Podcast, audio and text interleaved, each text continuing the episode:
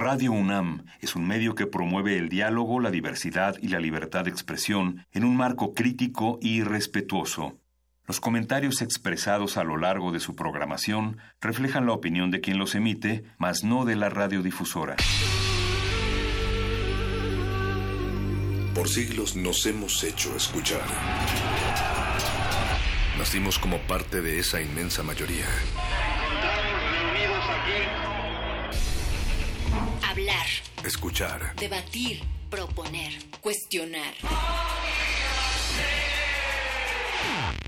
Está en nuestra naturaleza. Seamos instrumentos de conciencia de nuestro pueblo. Usamos el sonido porque atraviesa obstáculos. Muros. Fronteras. Nosotros somos la resistencia. Resistencia modulada.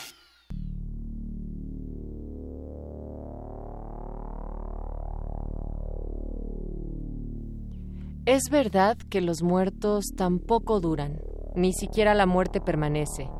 Todo vuelve a ser polvo, pero la cueva preservó su entierro.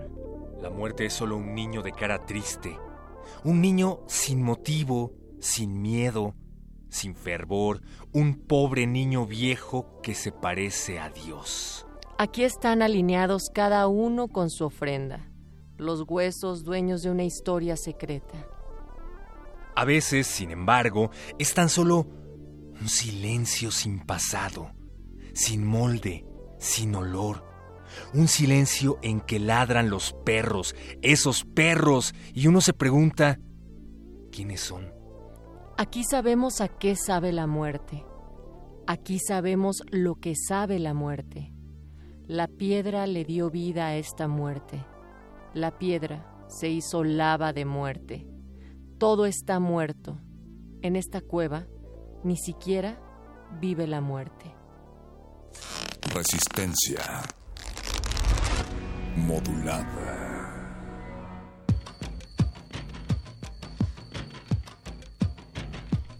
Bienvenidas orejas vivas a este espacio que se transmite en vivo justamente Nunca en muerto. en 30 de octubre de 2018. Muchos creyeron que no íbamos a llegar hasta aquí, pero así fue. Superamos el apocalipsis, superamos la caída de la información monumental que se presagiaba y superaremos otras muertes más, Natalia Luna. Y es probable que incluso superemos la mm, ya tan anunciada sequía. La sequía, la muerte del agua en la Ciudad de México, en gran parte de la Ciudad de México, que pronto será conocida como Nueva Iztapalapa. Les hemos pedido que, nos han pedido que nos prevengamos durante varios días. Habrá mantenimiento para el sistema Cutzamala, pero también nos gustaría que fuera un recordatorio de que uno de estos días el agua definitivamente va a morir y vamos a tener que hacer algo al respecto, que sea para que hagamos conciencia de lo que nos puede pasar en un futuro si no nos prevenimos.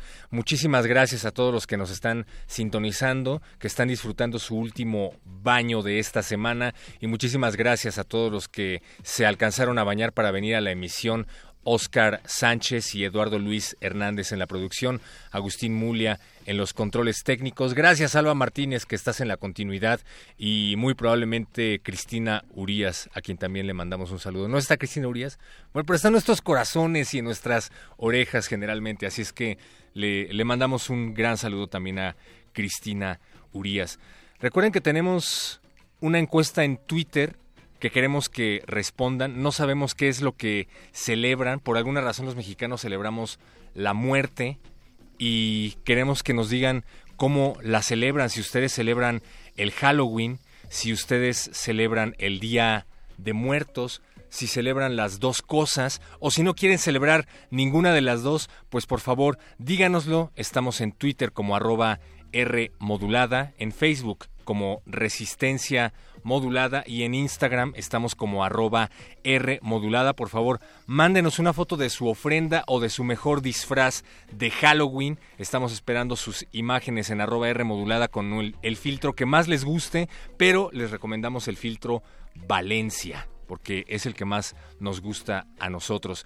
Y recuerden que la muerte puede tomar muchas caras, la muerte no necesariamente es el fin, muchas veces es un principio, principio de conciencia. Otras veces puede ser una niebla espesa que se mete en los ojos, que destruye la voz y lo arrincona a uno definitivamente o definitivamente no, sino tan solo hasta que uno se siente sin amor. Esto es Resistencia Modulada. En unos momentos más vamos a platicar al respecto con la maestra Cintia Falcón. Ella es profesora e investigadora de la UACM, del plantel, plantel San Lorenzo Tezonco, acerca de cuál es la raíz cultural del Día de Muertos. Vamos a aprovechar también para preguntarle en qué momento se incrustó el Halloween tan al fondo en nuestras celebraciones y qué podemos hacer al respecto, negarlo, aceptarlo o reflexionar al respecto. Vamos a escuchar esto que se llama Dreams of Death de Danny Shivers y arrancamos Resistencia modulada a través de Radio UNAM. Resistencia modulada.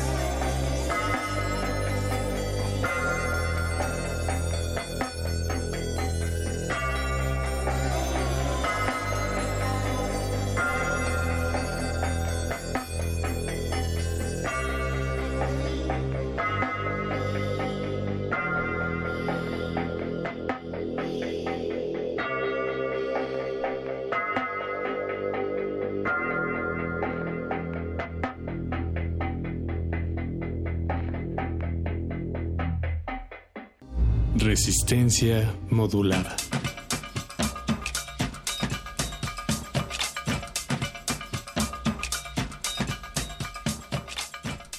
Y entonces les decía Natalia que es raro, por lo común la muerte puede ser solamente un niño, pero también puede ser eh, pues algo que emerge de la noche sin motivo, sin miedo, sin fervor, nieblas espesas que se meten en los ojos, que destruyen las voces y nos arrinconan definitivamente, pero pues más bien depende de cómo se sienta uno, sin amor, sin convicción. O como pájaro, como una flor o como un violín. De lo que estamos certeros, perro muchacho, es de que ya tenemos en la línea telefónica a la maestra Cintia Falcón. Ella es profesora e investigadora de la UACM del plantel San Lorenzo Tezonco y se ha dedicado mucho a estudiar también el desarrollo del pensamiento y de las ideas en el México prehispánico. Y sabemos que justo es ahí en donde surge el culto, la veneración a la muerte y por ello queremos el día de hoy charlar con ella. ¿Cómo estás, Cintia? Natalia, buenas noches. Perro muchacho también, buenas noches. Hola, Cintia. Gracias por la invitación. Y muy emocionada por poder compartir con ustedes, con el auditorio, sobre las raíces culturales del Día de Muertos, ¿no? Oye, qué, qué, bueno que nos tomas la llamada. Eh, me gustaría retomar la encuesta que tenemos en Twitter, que publicamos al inicio de esta semana entre varias personas aquí de Resistencia Modular estuvimos formulando las preguntas y las opciones son ¿qué celebran las, las personas eh, pues en estas fechas? El 64% Natalia Cintia dice que celebran el Día de Muertos y tan solo un 1% dicen que celebran el Halloween. Pero también hay un 19% que dice que las dos y el 16% que no celebra nada. Cuéntale al auditorio cómo surge entonces la conmemoración a la muerte acá en México. Bueno, eh, antes de hablar del surgimiento de la conmemoración, yo quisiera hacer mención sobre el fenómeno cultural de la muerte. Sí. Entonces, en nuestro país, el fenómeno de la muerte es algo maravilloso porque tiene diversas manifestaciones una parte creativa, la parte cultural, la parte religiosa y la parte filosófica. Dentro de los estudios sobre la conmemoración de la muerte o significar a la muerte en distintas culturas en el mundo, México particularmente es un país que tiene una flor para la muerte, tiene una comida especial para la muerte, el pan, el mole, tiene una fiesta especial, tiene un desfile, tiene un altar, tiene música y tiene canciones propias para la muerte, tiene un traje propio para la muerte, tiene una pintura, tiene una danza propia para la muerte. Entonces, eso no es tan fácil encontrarlo en diversas manifestaciones culturales como se hace en México. Eh, en la parte histórica, mi área es la filosofía y desde la filosofía de la cultura, todos estos elementos los leemos para ver qué significa para el hombre la muerte. Entonces, si ya me voy a hablar de esa raíz en el mundo mesoamericano, eh, bueno, yo hablaría más bien como tenemos dos vertientes. No podemos solamente quedarnos con la parte prehispánica, en, en, la línea mesoamericana, sino también en otro momento hablaré más a profundidad respecto a cómo la colonia y la parte del cristianismo, la llegada de los europeos, va también a dejar su huella y va a haber un mestizaje, va a haber un, una mezcla entre las prácticas que se hacían en el mundo prehispánico y después ya en el mundo colonial. Y me voy a la parte prehispánica. Entonces, en la parte prehispánica, la muerte es parte del origen. Si nosotros revisamos los mitos de origen, la muerte no es como lo decían al inicio del programa, como algo fatídico final sino es esta parte nebulosa, algo que nos va a llevar o a conducir hacia un sentido, hacia un orden. Entonces, la muerte y la vida eh, están presentes en la vida del hombre y esta se vuelve una conciencia. Entonces, la conciencia de que puede terminar o va a empezar. Eh, ¿Cómo explica, Cintia, esto Ajá. que nos mencionabas acerca de que, a diferencia de otras culturas, se tienen un montón de elementos para, pues no, no sé si para rendirle culto, pero sí para darle un significado a la muerte? La pregunta sería, ¿qué significa que signifique tanto para los mexicanos la muerte? quiere decir que le tenemos tanto miedo que tenemos que encontrar formas de volverla colorida? Yo ¿Y no por hablaría, qué en particular en esta región del, del mundo, pues? Yo no hablaría precisamente de miedo, sino como parte de la vida misma. Entonces, en, la, en los mitos, siempre los dioses y los hombres interactúan y en esa muerte es donde está el principio y el fin. Entonces, un dios muere para dar vida a una nueva generación, los dioses eh, dan la vida por los hombres y los hombres a su, a su vez dan la vida. Entonces, no veo como esta parte del miedo, sino como una aceptación del cómo cerrar el círculo, cómo completar el significado de la vida propia para los seres humanos e inclusive para los dioses. Eh, sí habría un matiz respecto a la vida, esto que dicen sobre el miedo. No es lo mismo la percepción de la muerte desde la tradición tolteca que desde la tradición azteca. Cuando los historiadores hablan eh, mucho sobre la historia y de México y hacen referencia al México precolonial, siempre hay una carga muy fuerte hacia el ámbito azteca. Pero los nahuas no solamente era eh, los aztecas, sino tenemos siete grupos culturales que conforman el grupo náhuatl. Sí, en la parte azteca se instaura la parte del sacrificio.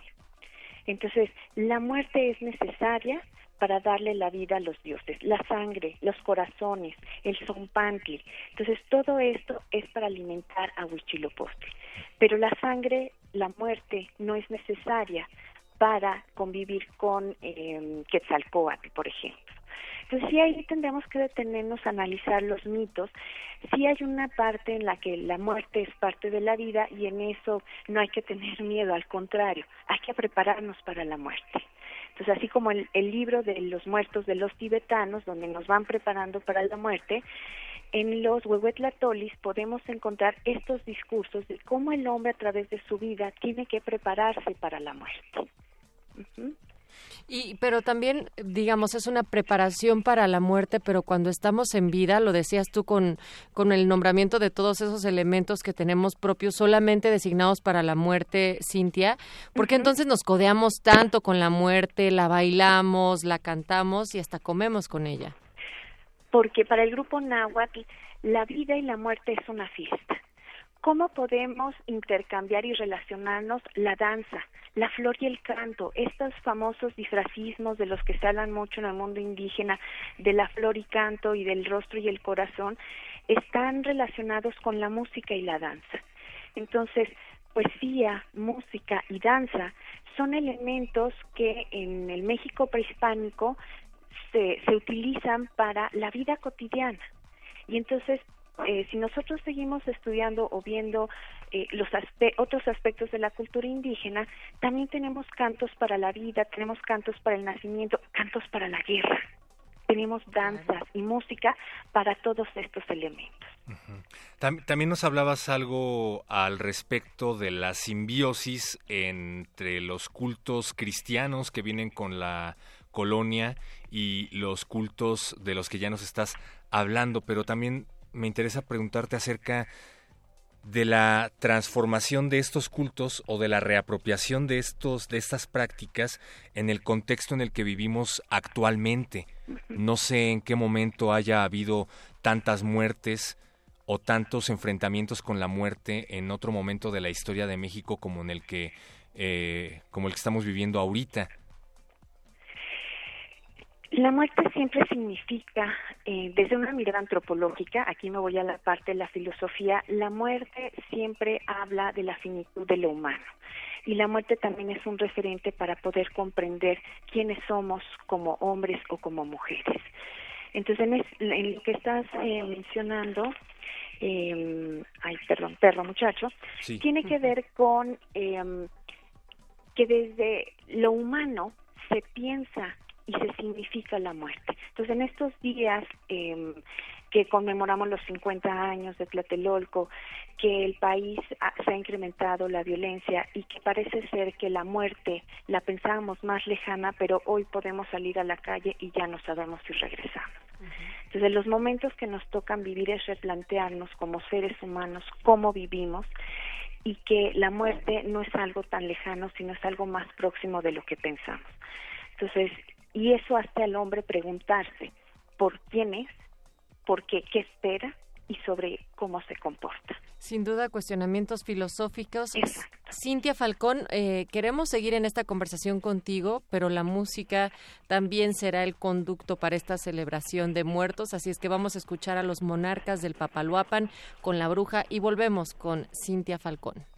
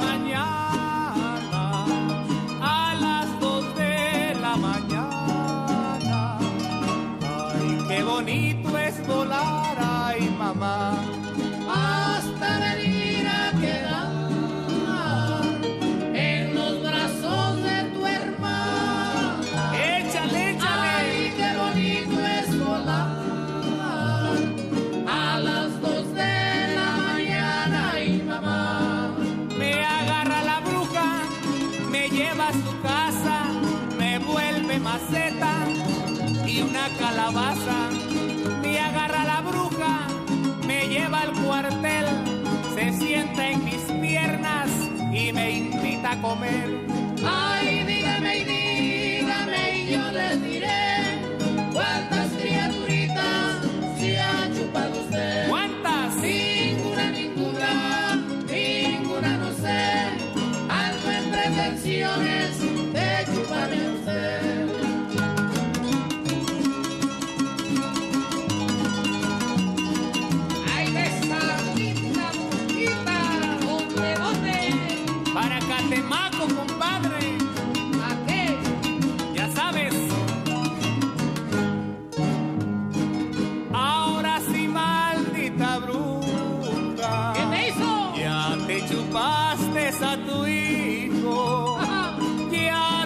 te chupaste a tu hijo. Ahora sí, maldita bruja y mamá.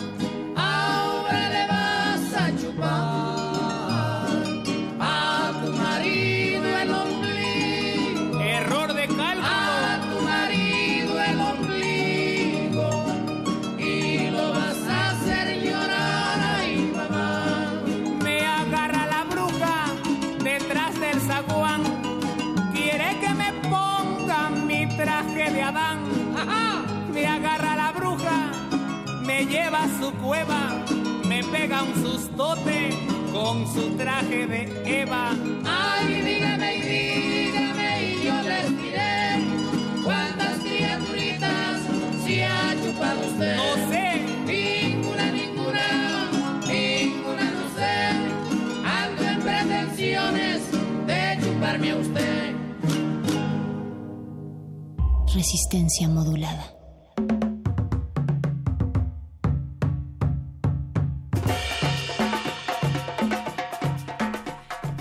Noche de vivos, pero hablando sobre muertos en resistencia modulada, tenemos en la conversación a la maestra Cintia Falcón, profesora e investigadora de la UACM de San Lorenzo, Tezonco, el plantel, y bueno, pues desde la filosofía, la antropología, ella ha estudiado también el tema de la muerte. Cintia, algo que llamaba mi atención de lo que te estaba preguntando el Xoloscuincle, podríamos decirle hoy, al perro muchacho, es sobre también la readaptación que se ha dado en estos momentos del culto a la muerte. Y como ejemplo la Santa Muerte que ha sido retomado también como otra vertiente y por supuesto con características muy distintas, pero nuevamente es la figura central de este culto. Mira, sí, la pregunta que me haces es muy interesante y lo voy a ir vinculando con otras dos preguntas que no se quedaron resueltas que me hicieron en antes del corte musical. Por favor.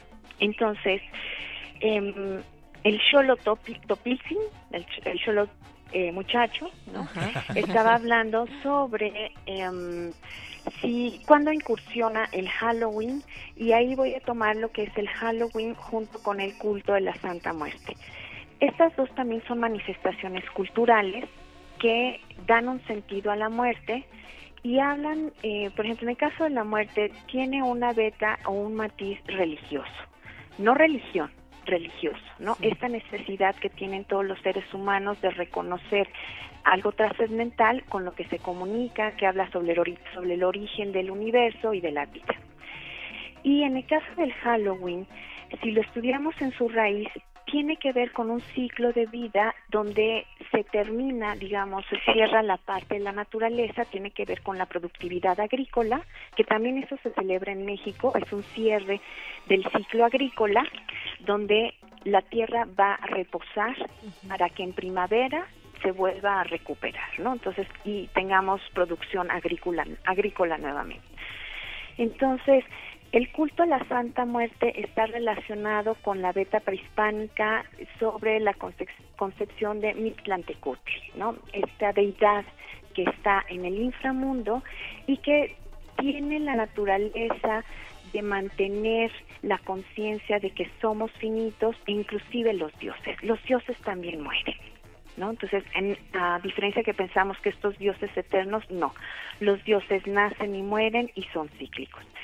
Y en el Halloween pasa algo semejante. Entonces, es este culto, este ciclo de vida que nos hace en memoria y en el que eh, hombres y espíritus van a convivir por un momento. Pero en el Halloween, esos espíritus en ocasiones no siempre tienen los mejores comportamientos y hay que tener cuidado.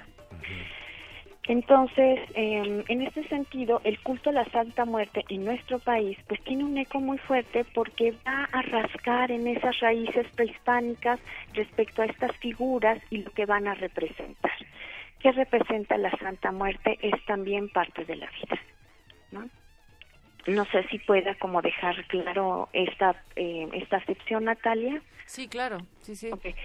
Y algo, estoy olvidando algo que quería comentar al respecto. Mm, bueno, ya Pensemos en el Mictlán y todo, todo se nos va a aclarar en nuestras cabezas.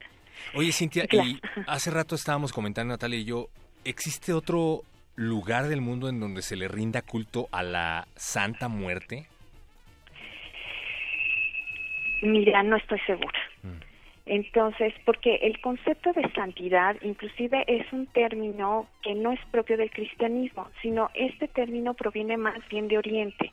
La santidad tiene que ver más bien con esta capacidad que los seres humanos pueden desarrollar para hablar del vínculo o establecer un vínculo con lo sagrado y expresar en ciertas actitudes y acciones ese vínculo con lo sagrado. Por eso es la denominación de Santa Muerte o de la santidad, ¿no? Los santos y santas de Dios y lo y regreso con este con este concepto a festejar el día de todos los santos y después de los fieles difuntos, ¿no? El primero de noviembre y aquí me voy a la parte colonial como eh, los franciscanos cuando llegan entonces al observar y al estudiar eh, Fray Bernardino de Sagún las prácticas que tenían los indígenas se quede espantado, ¿no? Porque en primer lugar la calavera para ellos es un símbolo eh, demoníaco, mientras que la calavera prehispánica, ¿no? O la calavera desde la mirada de los prehispánicos significa totalmente otra cosa.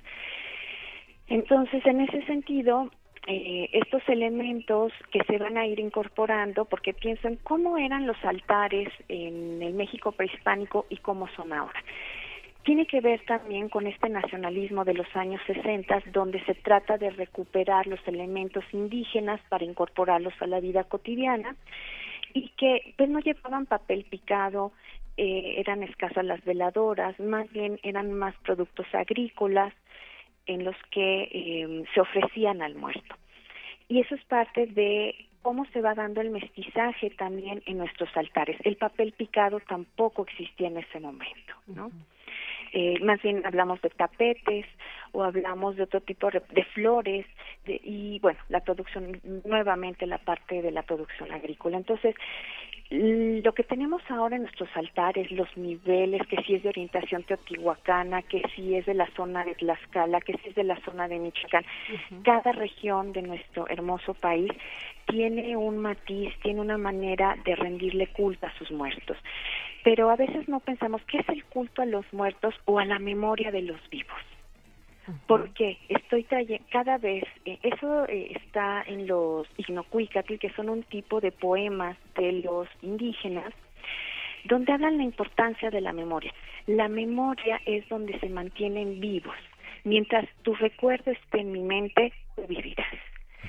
Entonces nos quedamos con la parte de la muerte, pero el altar es el recuerdo de en vida quién fuiste. ¿Y qué recuerdo? Y eso es bien importante porque esas son las famosas flores y cantos. En el mundo indígena, las, las flores y los cantos son las acciones con las que los hombres y mujeres van a ser recordados cuando su cuerpo ya no exista. Incluso qué tanto uno lo recuerda, que es por eso que se personaliza cada una de las ofrendas, ¿no? Eh, nos está diciendo, por ejemplo, aquí en Twitter Carmen Valencia, que más que una celebración es una conmemoración porque recordamos a nuestros muertos y ponemos una ofrenda en su memoria y también agradecemos que Doris Yasmín Salinas esté escuchándonos también en representación incluso de Pablo Extinto. Hola Doris y también a Pablo. Y también muy interesante cómo estas tradiciones valga la redundancia, no mueren y como bien dices, se sincretizan. Yo no sé, tal vez tú me puedas corregir, pero veo que los sincretismos siguen avanzando con el paso del tiempo. Esta conmemoración de Día de Muertos a través de un desfile que me parece yo no tiene tanto tiempo de haberse creado y que además me recuerda más bien con esta... A Bond. Exacto, a la película de James Bond con esta caravana de calaveras gigantes, más a eso, a lo que dice Natalia, una celebración emanada del Thanksgiving Day Parade, en donde utilizan globos gigantescos en las calles, ¿no?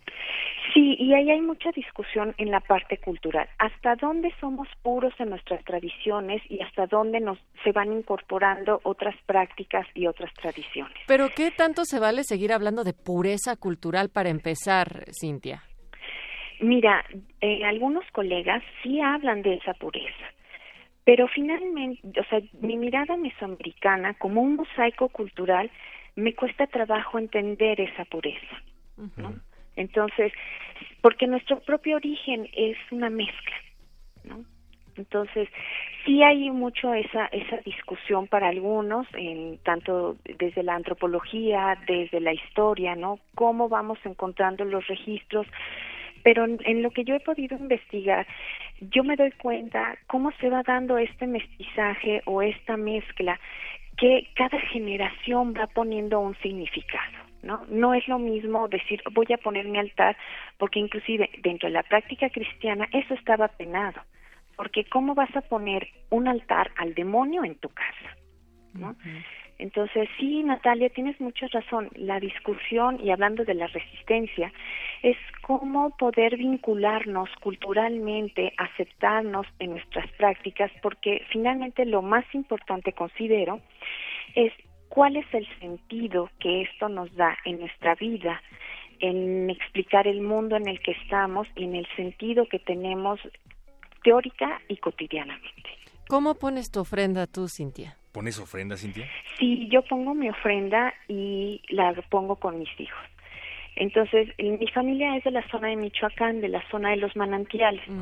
Entonces ahí voy recuperando las eh, los, eh, la comida típica de esa zona, ¿no? Los uchepos, las corundas, este, los chongos zamoranos. No, espérate, unos Eh, aguacates que no estén iscludillos. Así es. Y, por ejemplo, mi abuela, particularmente ella le gustaba mucho eh, el atole de zarzamora, ¿no? Entonces, como toda esta, yo la pongo en el piso, en un nivel, solamente están pues los abuelos o bueno la familia que ha fallecido, el camino de flores de cempasúchil, porque aquí pues ellos son purépechas, de origen purépecha, y entonces algunas cosas van cambiando de nombre, ¿no? Pero sí, eh, la sal, que es eh, un, un elemento de vida, el cristianismo le dio la parte de la purificación, ¿no? También lo mismo que el agua, o cómo hay altares en los que tiene que haber agua de Jamaica o agua este de pepino, agua roja y agua verde, porque esos colores simbolizan las nutrientes, la sangre o la savia de la naturaleza. Ah, mira. ¿Qué otro elemento también tendría que estar en una ofrenda, además de los que ya has mencionado? Las flores, el copal, Sí. que son las cosas más básicas. El pan, pues en México prehispánico no tiene pan, no hay trigo. Eh, los panes mazorcas, ¿no? También ponían. Sí, sí, las, las mazorcas y un tipo de pan, no sé si llamarle pan, pero que se hacía con maíz, ¿no? Entonces, por ejemplo, allá en Michoacán les se ponen los panes como donas. Ajá, que son como rositas. Sí, y la pucha. Entonces la pucha eh, se me, semeja, ¿no? Como la parte de la sangre que está presente en el maíz, ¿no? Y esto nos remonta, nos remonta otra vez a los mitos de origen porque el maíz da origen, eh, bueno, más bien, el maíz es producto de los huesos de las, de las generaciones pasadas y que Quetzalcoatl consume en su miembro al penetrar, bueno, al hacerse una decisión con su sangre forma la nueva masa para la nueva generación. Entonces es como recordar. me, me encantó esto que dijeron en Twitter, o fue, en Twitter me parece que dijeron que es una conmemoración. Sí, es, pero para mí yo diría que no solamente conmemoramos, sino también celebramos. ¿Qué celebramos? La vida. ¿Qué celebramos? Que estos seres transitan por esta tierra, aunque sea por un instante, y viven, significan, y algo pasa en la tierra que deja y se deja. Dejemos nuestra esencia y recordemos esta bella tradición que de ninguna manera tiene por qué contraponerse con hacer el típico maratón de películas de terror. Es más, puedes hacer tu maratón de películas de terror mientras pones tu ofrenda. Sí. Muchísimas gracias por esta conversación, Cintia, y em, bueno, pues estaremos al habla. Bueno, pues muchas gracias. Buenas noches a Natalia, Héctor. Mándanos una foto de tu ofrenda cuando esté lista. Ok, yo sí, y la pongo con mis hijos, entonces en cuanto esté lista, digo, las cosas andan por aquí y por allá, pero sí mando la foto. Venga, pues la maestra Cintia Falcón, profesora e investigadora de la UACM para resistencia modulada esta noche, y Xolotopitzin. Vámonos a escuchar ahora a los Shins con el monstruo. Bueno. Resistencia modulada.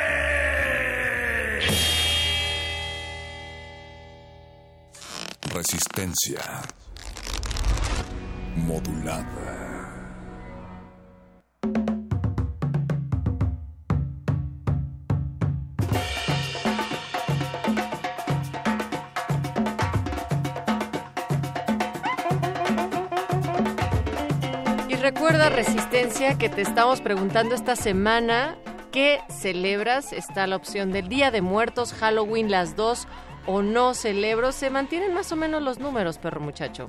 Así es, nos da mucho gusto que haya más personas que dicen que, que celebran el Día de Muertos, que ponen ofrenda todavía. ¿Tú Eh, pones ofrenda, perro? Yo quiero poner ofrenda, O sea, no es algo que haces año con año. la verdad no, ¿Vas a Halloween año con año? tampoco. Tú eres, tú te disfrazas todo el año. Yo estoy disfrazado todo el año, tengo una máscara que utilizo ante la sociedad para que no logren ver mi personalidad interior, que es muy sensible, por cierto. Ya en serio, ¿de qué te vas a disfrazar? ¿De Godín? en Todavía he, no lo he decidido, pero fíjate, ese sí sería un buen disfraz. Porque algo dark sí es algo, no sé. Acabo de acabo de comprar un traje para una boda, le quiero mandar un saludo a mi amiga Ginette que se acaba de casar. Y probablemente lo el único momento del año en el que vuelva a utilizar ese traje sea en un Halloween, no lo había pensado. Bueno, pues una de las ofrendas, siguiendo la conversación que teníamos hace unos momentos con Cintia, eh, más representativas no solamente de la vida universitaria, sino en general de toda esta Ciudad de México y que año con año recibe a muchas personas, es la mega ofrenda que siempre tiene la Universidad Nacional Autónoma de México y este año será una edición especial. Para ello hemos contactado vía telefónica a Ana Beristain. Ella es subdirectora de Enlace y Vinculación de la Dirección General de Atención a la Comunidad. Hola Ana, ¿cómo estás? Hola Natalia, perro muchacho, mucho gusto, muy bien, gracias. Oye, pues tenemos entendido que este año sí van todas las flores hacia la ofrenda.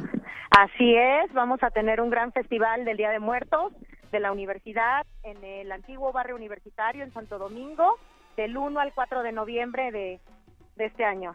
Y hay una convocatoria a la cual incluso todavía se pueden sumar. Pues mira, la convocatoria para presentarme ofrendas a las entidades ya se cerró. Tenemos 48 entidades universitarias que van a participar, pero los concursos para hacer calaveritas y Ah. para tomar fotografías sobre la ofrenda se cierra hasta el 7 de noviembre, pues justo esperando a que nos visiten y documenten con fotos y que se inspiren y hagan unas buenas calaveritas y puedan concursar. Este es el vigésimo primer Festival Universitario del Día de Muertos del 2018 y en este tiempo ha cambiado de sedes. Habrá, habrá que recordar las de las islas, posteriormente es. estuvieron hace dos años En el todavía en el, estacionamiento, ¿no? Ajá. Y en el estadio, en, en el espacio escultórico y desde hace tres años pues estamos en el antiguo barrio universitario allá en Santo Domingo. ¿Y, y se tiene contemplado seguir haciendo este cambio de sedes como en una manera de abarcar más espacios de la ciudad universitaria o están pensando en que se quede en un lugar fijo? Pues mira, no está definido por ahora. Estamos ahí en Santo Domingo, en nuestro antiguo barrio, eh, y, de- y eso nos ayuda mucho también porque eh, formamos parte del Festival de Día de Muertos del Centro Histórico. Entonces, toda la gente que va al Zócalo pasa a visitarnos también, se hace un corredor cultural, digamos, muy interesante. Y bueno, pues también la gente de toda la ciudad, no solo de la ciudad universitaria, sino de todas las entidades UNAM, de las PES, de las prepas, SHs, pues nos pueden visitar mucho más en ese espacio céntrico, ¿no? Y es- Entonces, pues muy bien, por ahora por ahí va muy bien. Y este año, además de toda la muestra de mm, ofrendas que va a existir por parte de la universidad, ¿tienen eventos?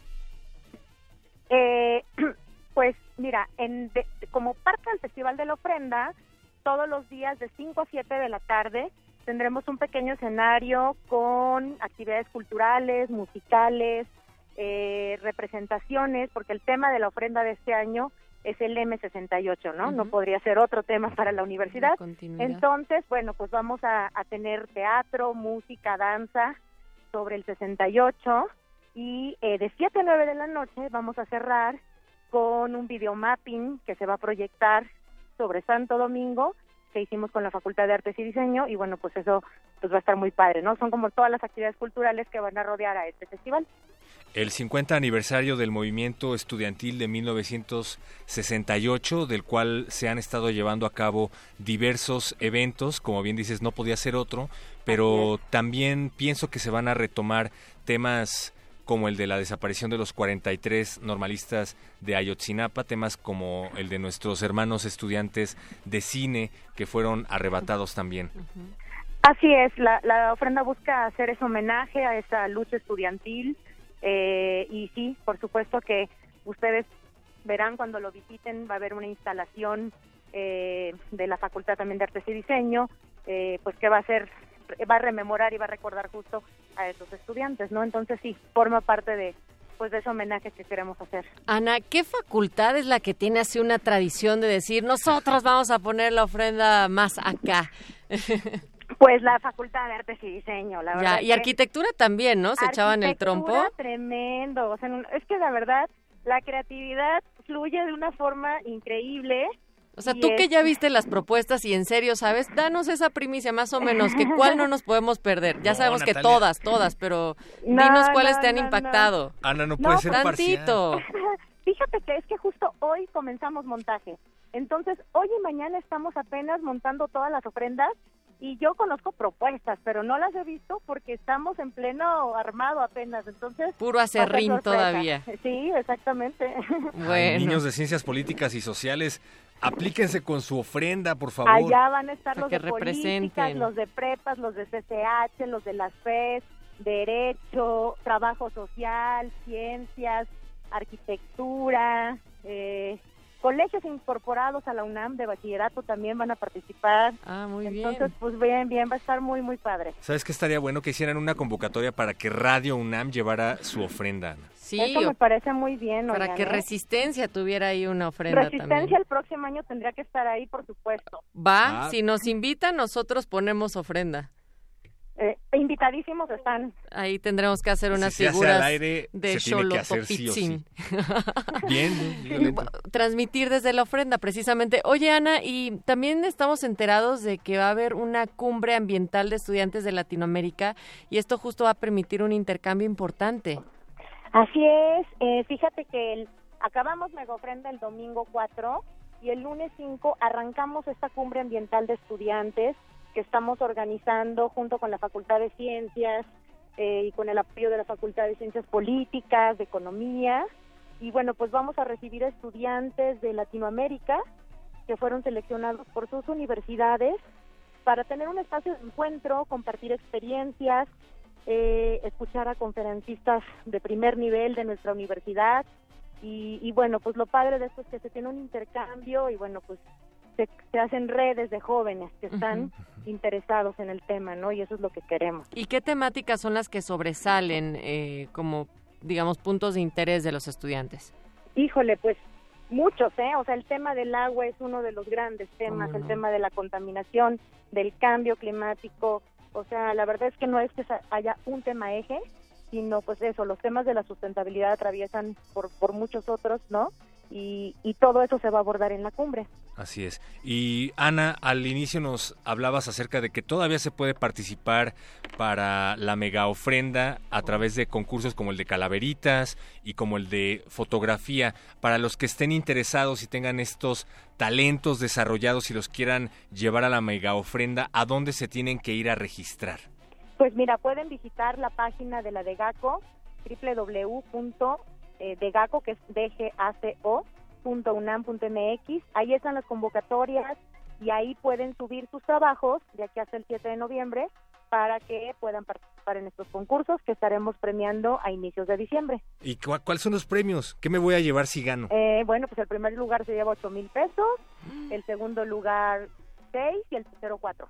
Ah, bien. Tema libre, ¿verdad? O sea, le puedo hacer una calaverita, ya sabes, a, a Javidú. Lo ideal es que sea como del tema de la ofrenda del M68, pero pues eso, lo que queremos es que fluya ahí la creatividad. Ya sabes, se quiere ir por la tangente el Xolotopitzin, pero... Sí, pues es que muchos temas dan en el país hoy por hoy. lamentablemente, pero agradecemos mucho la invitación. Recuérdale a toda la resistencia cuándo y dónde es la cita con la mega ofrenda. Mira, la mega ofrenda los esperamos del 1 al 4 de noviembre en la Plaza de Santo Domingo y la Plaza 23 de Mayo, que era la Plaza del Estudiante que es la plaza que está al ladito. Eh, de 9 de la mañana a 9 de la noche vamos a estar. La inauguración formal, digamos, es el lunes primero a las 5 de la tarde, pero desde las 9 de la mañana estarán abiertas las ofrendas para que nos visiten. Tendremos ofrendas incluyentes, eh, bueno, todo el festival eh, tenemos grabaciones para, para la gente ciega que nos visite, pueden escuchar las descripciones de todo lo que estarán eh, todo lo que estará presente en las plazas. Para la gente sorda vamos a tener textos que pueden leer, eh, que describen este, estas ofrendas y, y bueno, estamos garantizando espacios para que pueda visitarnos gente en silla de ruedas, en fin, que, que, podamos ser lo más incluyentes posibles, ¿no? Qué importante que menciones eso y la labor que realizan al, al poder ponerse también en, en esos zapatos, en Por esos supuesto. ojos y en esos oídos. Muchísimas gracias, Ana Beristain, subdirectora de Enlace y Vincula- y Vinculación de la Dirección General de Atención a la Comunidad de GACO. Muchísimas gracias a ustedes. Allá nos por- vemos, por seguro. llamada, y allá los esperamos a todos y todas. Por supuesto, ahí andaremos. Bye. Muchas gracias, Ana, por tomarnos la llamada y en agradecimiento a tu invitación te vamos a dedicar esto que se llama Cumbia de la Paz, del disco Ritmo de las Calaveras de Dila. Y ahora sí, Natalia Luna, los dejamos en manos de las derretinas. Yo no puedo dejar de decirte Xolotopitzin. Vámonos. Bien, me gusta. From the top to the very last drop, you know what it is. Boom!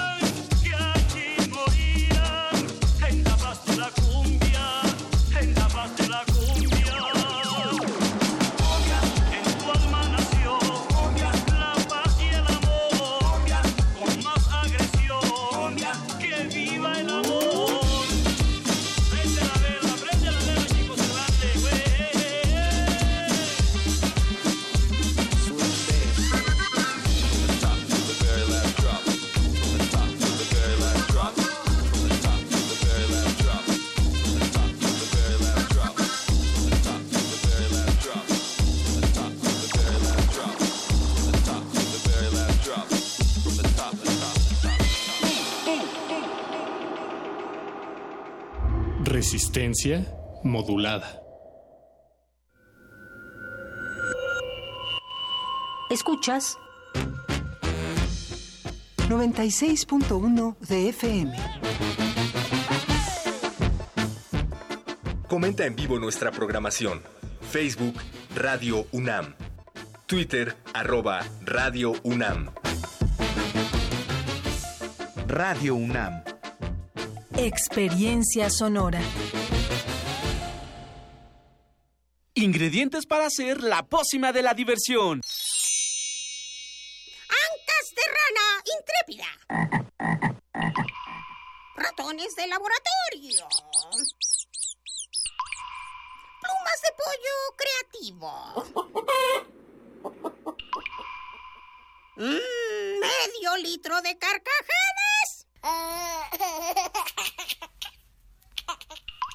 Y listo. Revolvemos todo y decimos. Hocus Pocus, la revista de los peques y no tan peques. Todos los sábados de las 10 a las 11 de la mañana por el 96.1 de FM. Diviértete aquí en Radio UNAM.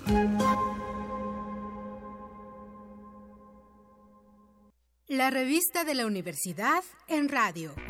Te invitamos a escuchar esta serie, donde cada mes diferentes personalidades se darán cita para dialogar sobre los conceptos a los que se enfrenta día con día el ser humano. Música, extinción, revolución, palabras. Cada tema será abordado desde la visión de nuestro invitado semanal. Dialoga con nosotros todos los jueves a las 16 horas por el 96.1 de FM, en el papel, en la pantalla, en las ondas y en la web. La revista de la universidad abre el diálogo en Radio UNAM. Experiencia sonora.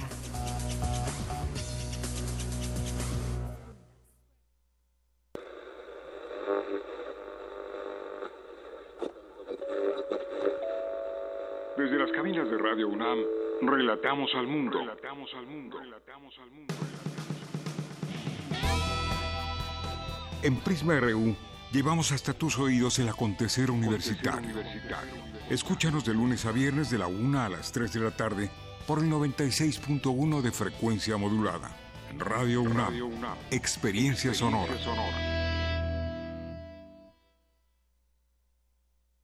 Resistencia modulada. Toma un lugar. Aquí hemos venido a observar con los oídos. La imagen no es una idea fija.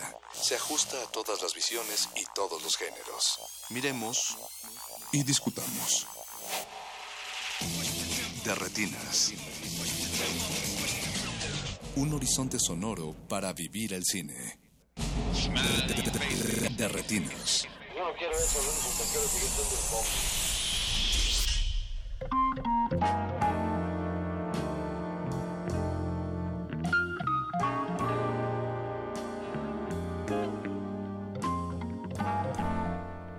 Bienvenidos a su cabina cinematográfica, esto es de Retinas. Es martes de cine en resistencia modulada y estamos en el 96.1 FM. Mi nombre es Rafael Paz y aquí a mi derecha está Jorge Bernegrete. ¿Qué tal, Rafa? Buenas noches. Y a su derecha está Alberto Acuña Navarijo. Alberto, ¿cómo estás? ¿Cómo estás, Rafa?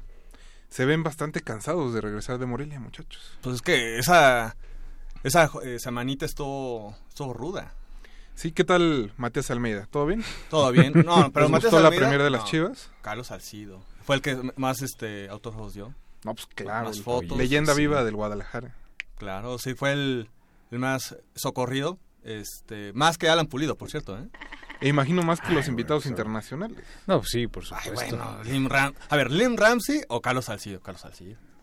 Esa no la piensas. Sí. Alan Pulido, Alan Olivera Pulido. Sayas. ¿no? Sí, yo lo entiendo. Pues sí. Hay un genio con la pelota en la alfombra roja. Sí, Pablo, No- no pasa todos que los ganó años. el Encanta. Ay, ¿ese qué? No, Matías Almeida. Sí, eso fue el highlight de, de Morelia número 16. ¿no? Me parece Saludos a Daniela Michel. Muy bien que se le hayan pasado tremendo en, en Morelia. Espero que hayan comido suficientes carnitas, dulce de leche. No, lo de las carnitas, lo de las carnitas fue algo eh, Trágico. ¿Qué te puedo decir ya?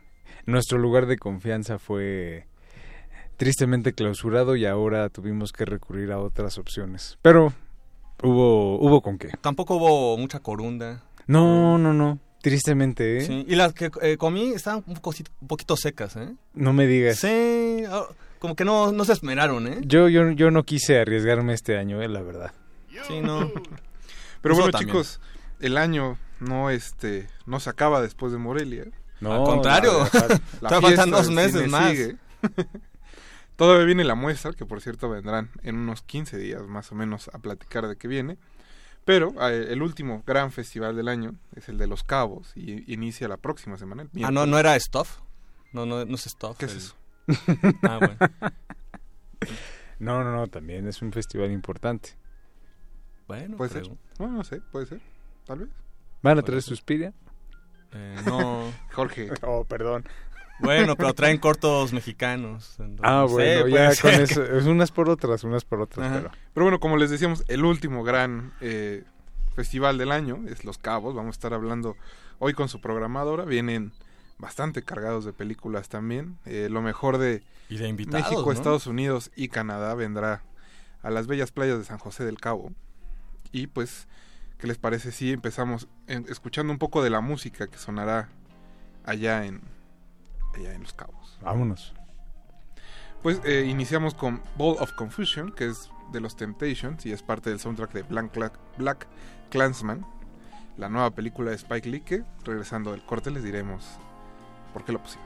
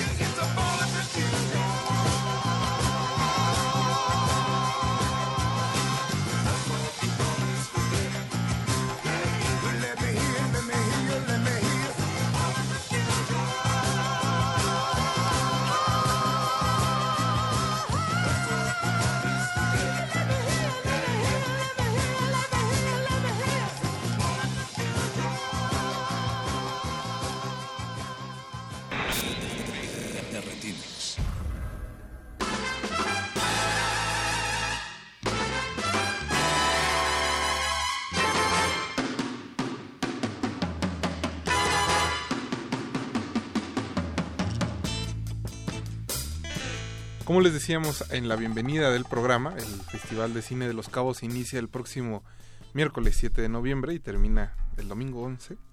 Y pues viene cargado de cine, de películas y de invitados. Y para hablar de toda su programación tenemos aquí a su directora artística, Maru Garzón Polanco. Maru, buenas noches. Hola, ¿qué tal? Buenas noches, Rafa, Jorge, Alberto. Muchas gracias por este espacio. No, un gusto No, volverte a ustedes a recibir aquí en la cabina. No, hombre, yo fascinada y súper emocionada.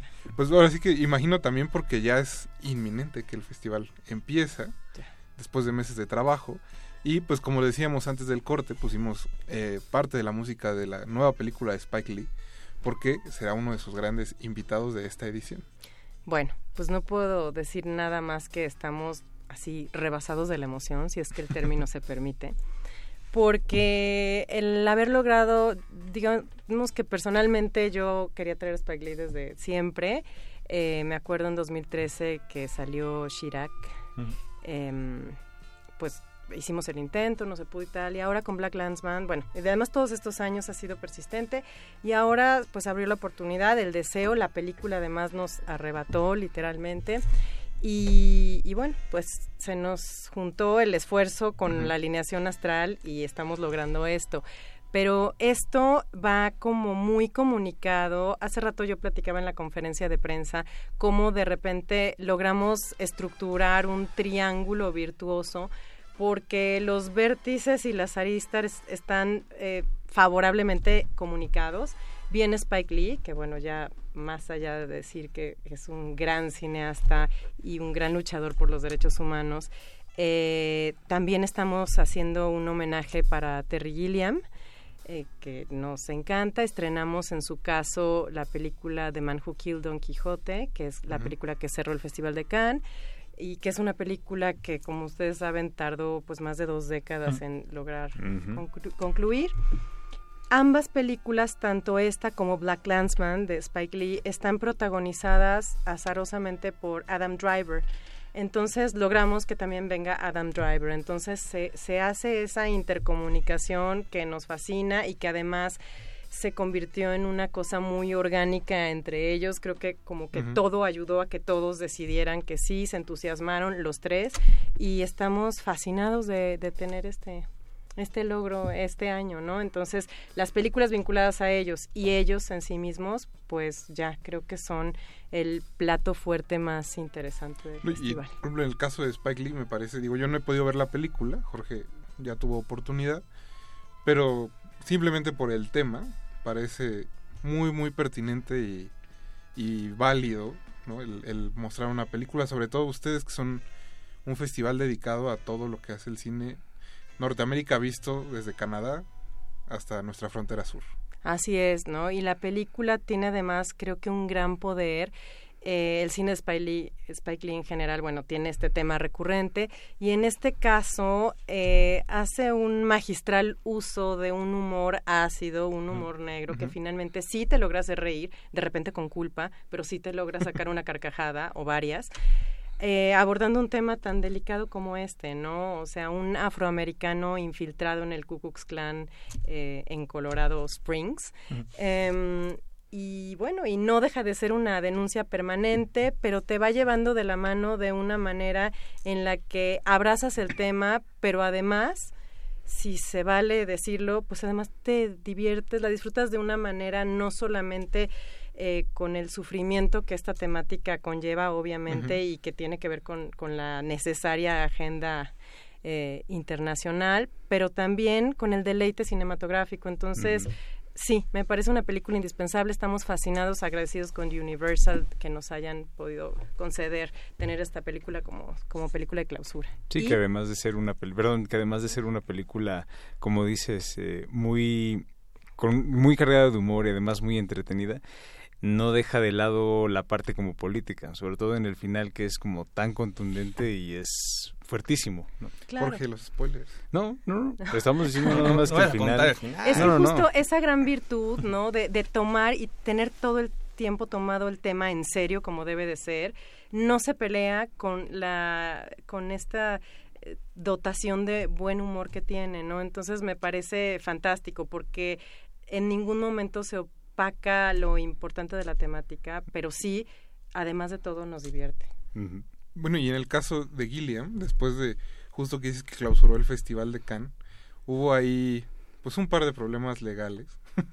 ¿Ustedes nunca tuvieron como preocupación por porque la película fuera o no a llegar a los cabos? Sí, en algún momento sí la tuvimos, pero afortunadamente él también se entusiasmó mucho desde que empezamos a plantear la, la invitación. Sí tuvimos tiempos de espera así caóticos. Bueno, todos estos personajes obviamente siempre nos tienen en un hilo. Por eso cuando nos empiezan a preguntar, ¿pero a quiénes van a traer? Pues nos esperamos al último momento porque son cosas que están con alfileres. Y además me, me supongo que la agenda de este tipo de personalidades están repletas, ¿no? No, y es que además es paradójico porque, eh, por ejemplo, les digo, Spike Lee específicamente, bueno, siempre lo hemos querido traer, ¿no? Entonces yo digo, a mí no me importa que no tenga película en el año, es alguien que vale la pena homenajear. Entonces, de repente, en ese momento no se puede porque está preparando película. Y cuando la tiene, pues tiene el tour de la película. Entonces, justo encontrar esa agenda coincidente entre ellos tres que tienen que ver en este caso, porque, bueno, Driver protagoniza ambas películas y, bueno, y ellos traen esas pelis, eh, pues estamos así como No, y en el caso de Adam, que también va a venir a Los Cabos, pues ya es toda una estrella internacional, ¿no? Quizás hace unos años podría pasar medio desapercibido. Imagino que no entre la muchachada, porque se veían bastante emocionadas las reporteras. Pero, pero pues ahora que sale en Star Wars y que está ahora sí pegando, pues imagino que es aún más pues complicado convencerlos. Pues fíjate que, que Adam eh, no solamente, te digo que todo se juntó bien, porque no solamente lo estamos buscando porque protagonizara, sino también porque es un actor que nosotros hemos seguido, que admiramos, que respetamos, que yo creo que ha llevado una carrera que lo vuelve ya como un actor con una presencia muy potente en, en el panorama cinematográfico, pero además una presencia que tiene los pies de los dos lados, ¿no? Desde el indie, ¿no? Y esas actuaciones tan contenidas como en Patterson, que por cierto vamos a presentar Patterson también. Eh, y luego de repente lo vemos como Kylo Ren en, en la saga de Star Wars, ¿no? Entonces, y aún así creo que no es alguien que digas ya se vendió y entonces ya no lo valores, ¿no? Esa característica creo que también los tres invitados la, la comparten, ¿no? Los tres creo que han sabido moverse muy bien en ambos ámbitos y ninguno de ellos, siento yo, ha sido visto de repente como, como prostituyendo sus ideales, a mi manera de Ujú. ver. Entonces, Claro. eso también me gusta, es otro, es otro punto en común y de comunicación, valga la redundancia, que tienen estos tres personajes. Pues, ¿Qué les parece si escuchamos un poco más de música y regresamos para seguir hablando de la programación? Vamos a escuchar Procuro Olvidarte, del soundtrack de ¿Quién te cantará? La nueva película de Carlos Bermud. Regresamos a Derretinas.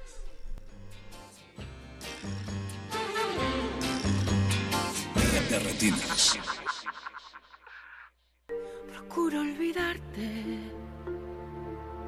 siguiendo la ruta de un pájaro herido. Procuro alejarme de aquellos lugares donde nos quisimos. Me enredo en amores, sin ganas ni fuerzas por ver si te olvido. Y llega la noche y de nuevo comprendo que te necesito. Procuro olvidarte, haciendo en el día mil cosas distintas. Procuro olvidarte, pisando y contando las hojas caídas. Procuro cansarme, llegar a la noche apenas sin vida. Y al ver nuestra casa tan sola y callada, no sé lo que haría. Lo que haría porque estuvieras tú, porque siguieras tú conmigo. Lo que haría por no sentirme así, por no vivir así, perdida.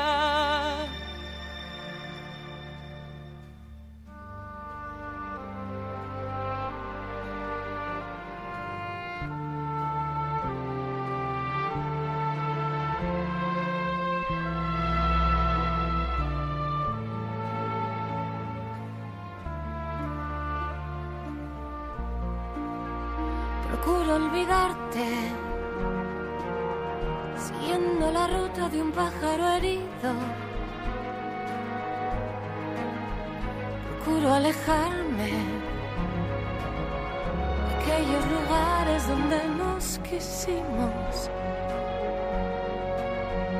Enredo en amores, sin ganas ni fuerzas por ver si te olvido.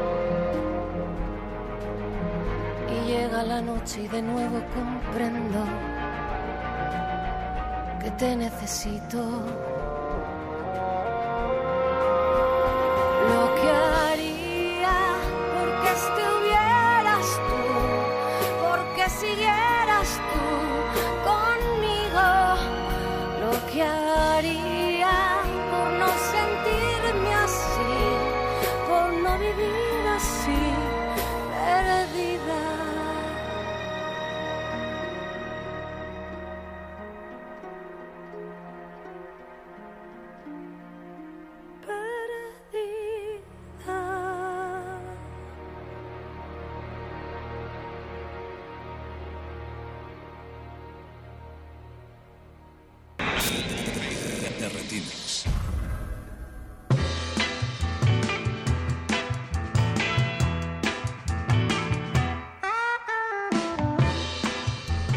De vuelta en Resistencia Modulada. Recuerden que nos pueden contactar a través de Facebook como R y en Twitter como arroba R. Ya está en, en Twitter nuestro querido Pablo Extinto que dice mis últimas dos horas han sido un film de terror y ahora me ponen Procuro Olvidarte. Amo a Eva Amaral y Nat Nachwa, a Nachwa desde el clásico de los amantes del círculo polar y de ahí compraré sus obras musicales. Y pues le pegó la canción a Pablo. Sí, se nota con cierto dolor Muy ese tuit. ¿eh? Está bien, pues es martes. ¿no? Sí. Para eso son los martes, supongo. Procuro olvidarte. Pero nosotros vamos a seguir eh, hablando de la de la programación del Festival de Cine de Los Cabos que inicia el próximo martes. Ya hablamos de los invitados y de la película de clausura, Maru, pero se nos olvidó comentar pues la película que abre el festival. Bueno, pues la película que abre el festival augura un muy buen festival porque es una película, ¿qué decir?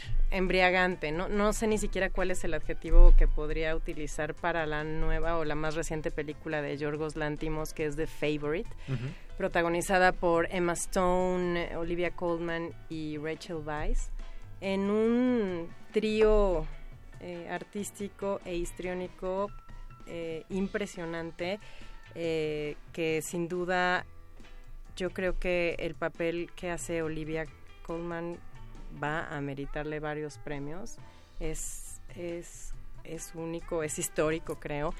Y luego la manera en la que está filmada la película, los ambientes creados por Yorgos, eh, los lentes que utilizó. De repente, decía yo, cuando la vi, me recordaba de repente como a Barry Lyndon, a. Stanley Kubrick.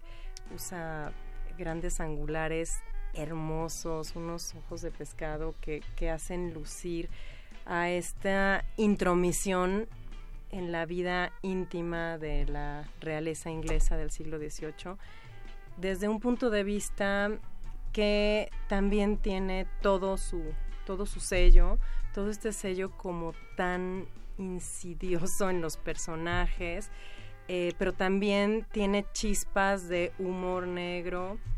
eh, no sé, creo que puedo hablar de que es una puesta en escena impecable en todos los sentidos, desde la dirección, la actuación, el vestuario, la música, que de repente hace guiños a música como actual. No sé, es, es realmente una obra maravillosa, creo que es una película de las que estarán en el top 10 de las películas de este año y a nosotros nos enorgullece muchísimo inaugurar el festival con ella. No, y sobre todo como dices, ahora que viene ya pues toda la temporada de premios, las tres actrices pintan para estar Totalmente. peleándose las nominaciones. Totalmente, totalmente. Junto con Nicole Kidman en Destroyer, ¿eh? que está... Ah, también la van a tener. también la vamos a tener y la verdad es que me dejó una vez más con la boca abierta, ¿no?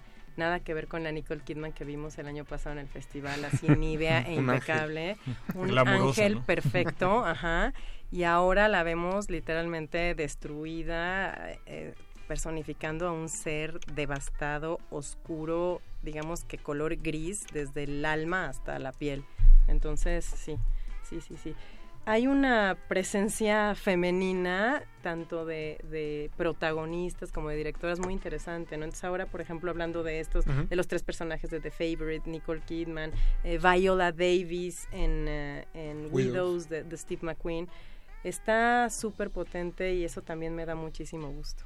incluyendo también pues en quién, eh, quién te cantará ahorita que estamos escuchando este uno de los uno de los temas y que además pues ella en este caso pertenece a una sección diferente que es eh, en torno a cine y música a ver qué nos Así puedes es. contar al, al respecto Claro, y eso lo estamos anunciando hoy. Las demás secciones, bueno, las galas, la sección de música que se llama B-Side y los tributos, las películas vinculadas a los tributos son, los, los- son las cosas que estamos anunciando hoy porque la demás programación ya Mm. habíamos estado sacándola. Y eh, B-Side, pues es un recorrido ecléctico, pero al final del día creo que consistente, con tres películas muy diferentes, pero que efectivamente Mm. se hermanan por la relación del cine con la música, ¿no? Eh, ¿Quién te cantará? de Carlos Bermud, que es una película española y es una interesantísima reflexión, interesantísima y oscura reflexión, ¿no?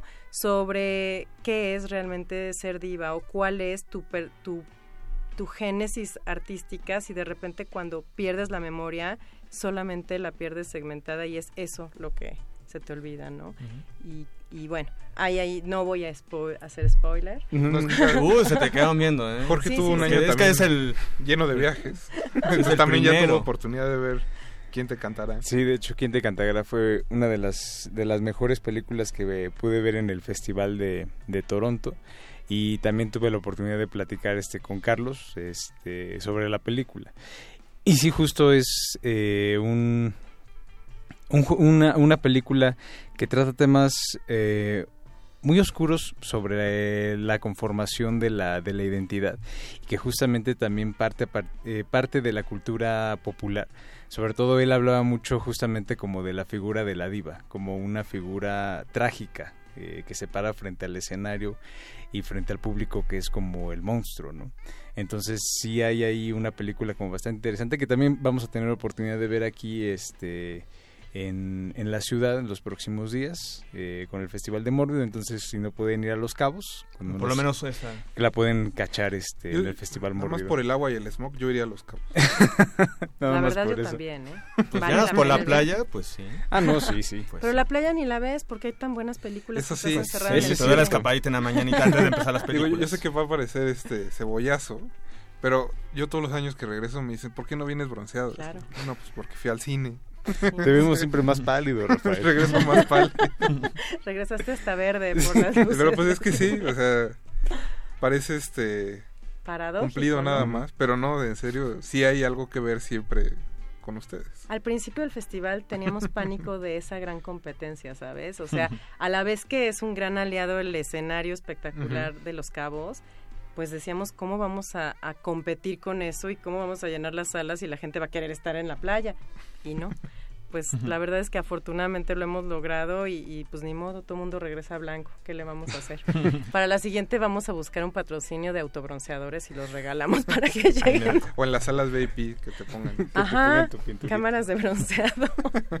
Pero ¿qué más habrá en, en esta sección en de esta música? sección. Ok, tenemos una película que es una coproducción entre Reino Unido y Suecia que se llama Lords of Chaos, que se estrenó en Sundance y que es una película también sumamente oscura que dialoga y conecta y hace un puente perfecto hacia nuestra sección After Dark también, porque, bueno, habla de una banda de metal eh, noruego pero que en su desarrollo y en su necesidad de protesta, pues empiezan a incurrir en acciones pues no solamente subversivas, sino totalmente violentas, ¿no? Entonces, esta película mezcla eh, la música con, con estas necesidades de, de externar cosas, pero a través de la violencia.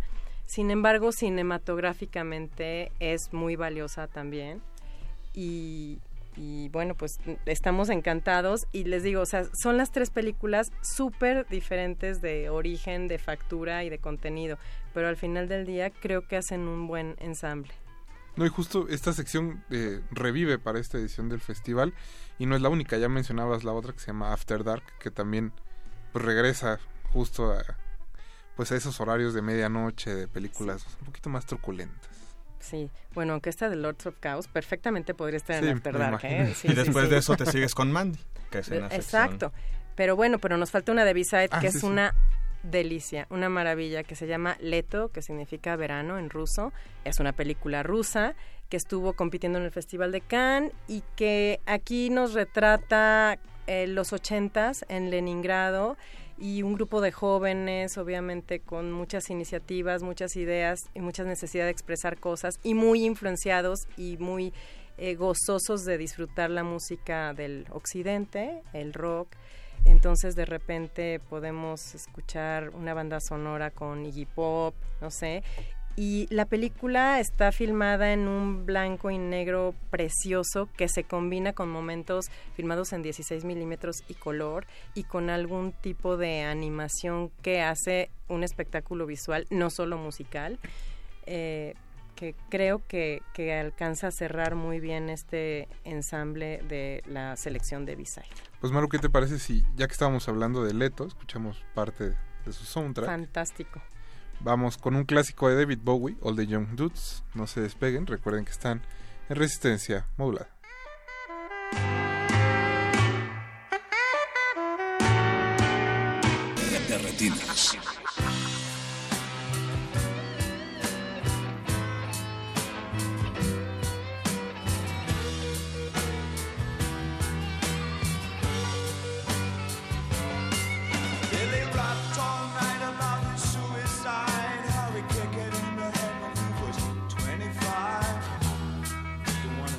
To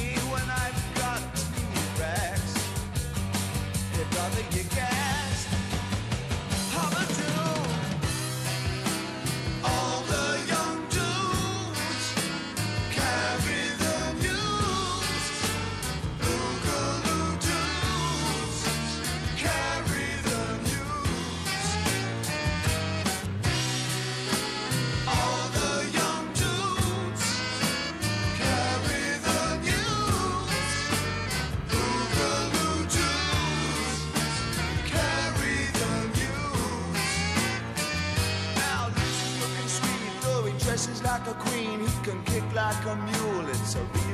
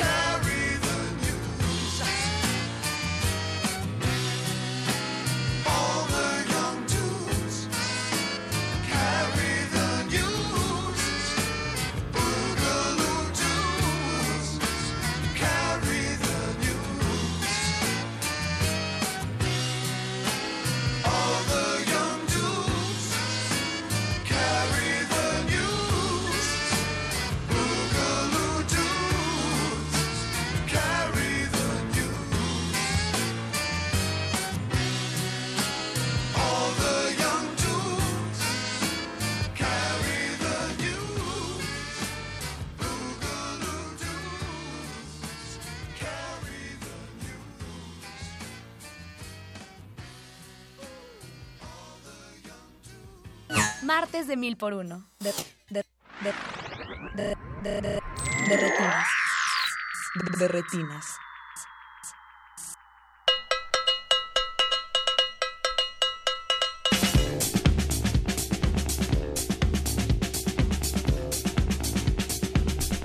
Estamos de regreso en el 96.1 FM de Radio UNAM. Estamos platicando con Maru Garzón, de, directora artística del Festival de Cine de Los Cabos, sobre algunas de las secciones que tendrá el festival. Y pues Maru, ya mencionábamos una de las que regresan, que era B-Sides, pero la otra que es After Dark, que es para las películas que también ya mencionábamos un poco más atrevidas y oscuras. Bueno, de hecho, B-Side sí había permanecido. Quizá ahora la vemos con más brillo porque viene súper poderosa, ¿no? Pero After Dark sí la habíamos tenido un poco enterrada, literalmente, y pues decidimos resucitarla. Pues como ustedes bien saben, este año ha sido súper nutrido de películas de género.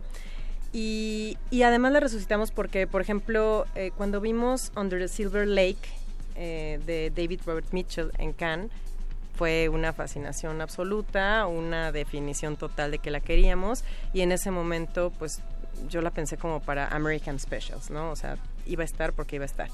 Pero después avanzó el año y nos topamos con Sorry to Bother You, ¿no? Estas dos, tanto Under Silver Lake como Sorry to Bother You, evidentemente no son género ultra, ¿no? Son más bien como entre ciencia ficción y una fantasía increíblemente Ujú. bien lograda y después pues llegamos a Mandy justamente.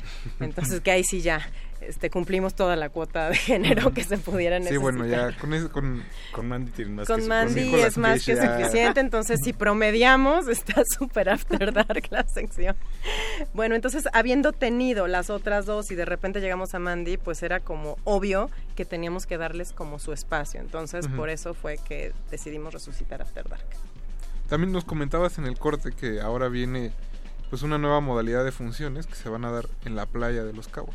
Ah, pues estamos emocionados porque, bueno, siendo Los Cabos un lugar tan espectacular y con unas playas tan hermosas, eh, paradójicamente no habíamos hecho funciones en la playa y este año sí estamos eh, lanzando esa iniciativa que sucederá en los días intermedios, que son el jueves 8 y el viernes 9 en la playa, en una de las playas más icónicas de Los Cabos, que se llama la playa del Médano, que está justamente, y de hecho es la playa del Hotel Casa Dorada.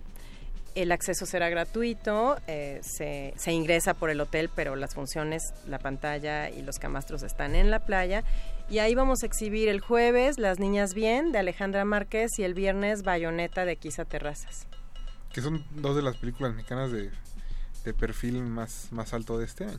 Así es, y Bayonetta, por ejemplo, ha sido una película que ha estado apoyada por nuestro fondo fílmico Gabriel Figueroa. Entonces, sí, definitivamente queremos, eh, quisimos abrir esta actividad justamente apostando también en este lado con- por el cine mexicano y, y definitivamente anhelamos que sea otro espacio de conexión más cercana con el público de Los Cabos.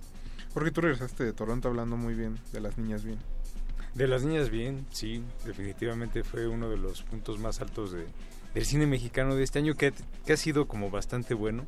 Ya este junto con otras películas que pudimos ver allá como La Camarista, Roma, Nuestro Tiempo, eh, obviamente ya están conformando como un eh, pues una alineación como bastante sólida ya para el cierre de, del cine del cine mexicano. Y sobre todo las niñas bien que es una adaptación de la de la del libro de Guadalupe Loaesa que retrata una época como muy muy particular del México contemporáneo 1982 eh, que tiene ahí una resonancia como interesante con los tiempos eh, actuales entonces Totalmente. de repente puede haber ahí como eh, cualquier parecido con la realidad es, Es mera, mera coincidencia, coincidencia. ¿no? Diría Ruiz. Palacios, es una réplica de la una verdad. réplica del original Y creo que de hecho, o sea, más allá de adaptación, creo que complementa o nutre o se inspira en el libro de Guadalupe, ¿no? Pero, pero Alejandra Márquez y quienes escribieron el guion, creo que ahí erigieron un personaje que si bien sí proviene de- del libro de Guadalupe,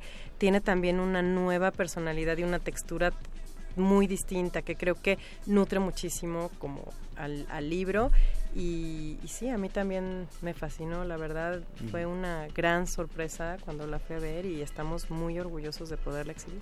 ¿No? ¿Y en la playa? Y en la playa, claro, sí. Para las niñas. Para las Para niñas las bien. niñas bien. Y pues justo ya también decías, eh, Jorge, sobre Roma. Ustedes también se unirán a esta vuelta de la victoria, diría yo, de Alfonso Cuarón.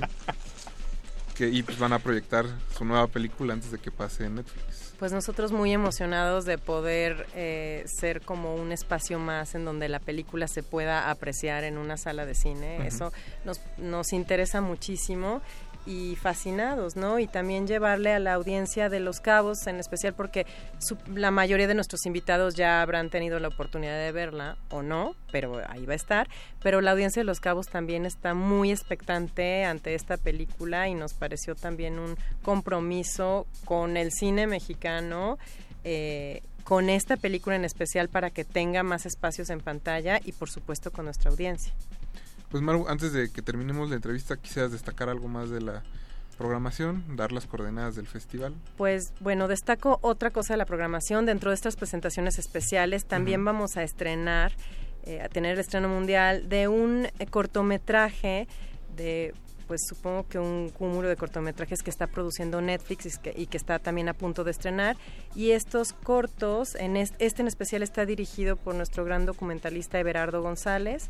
Se llama A Three Minute Hog y es eh, un, un docu, bueno, un corto documental que retrata ese momento en el que por tres minutos abrieron la frontera y las la frontera norte entre Estados. Unidos eh, y México y que las familias pudieron abrazarse, quienes estaban separados eh, pudieron tocarse literalmente y es realmente un trabajo increíblemente conmovedor y absolutamente maravilloso como todo lo que hace Everardo. No, y que suena un poco de descarga emocional después de La Libertad del Diablo. Absolutamente, absolutamente. Necesitábamos una papa. Un abrazo, No, literal. Es un abrazo. un abrazo de tres minutos. De Sí. tres minutos o de más si se pudiera. Ajá. Pues, eh, Maru, nada, ya nada más para, para terminar las redes eh, del festival. Ok, bueno, nuestra página es cabosfilmfestival.com. Eh, nuestro Twitter es Cabo Film Festival, igual que Instagram. Y Facebook es Los Cabos Film Festival. Perfecto. Pues, Maru, muchas gracias por haber venido esta noche.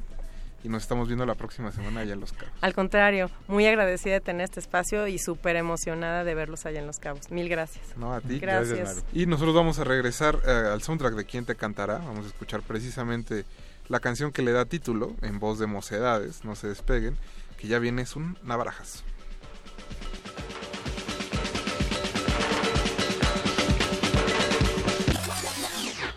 retinas.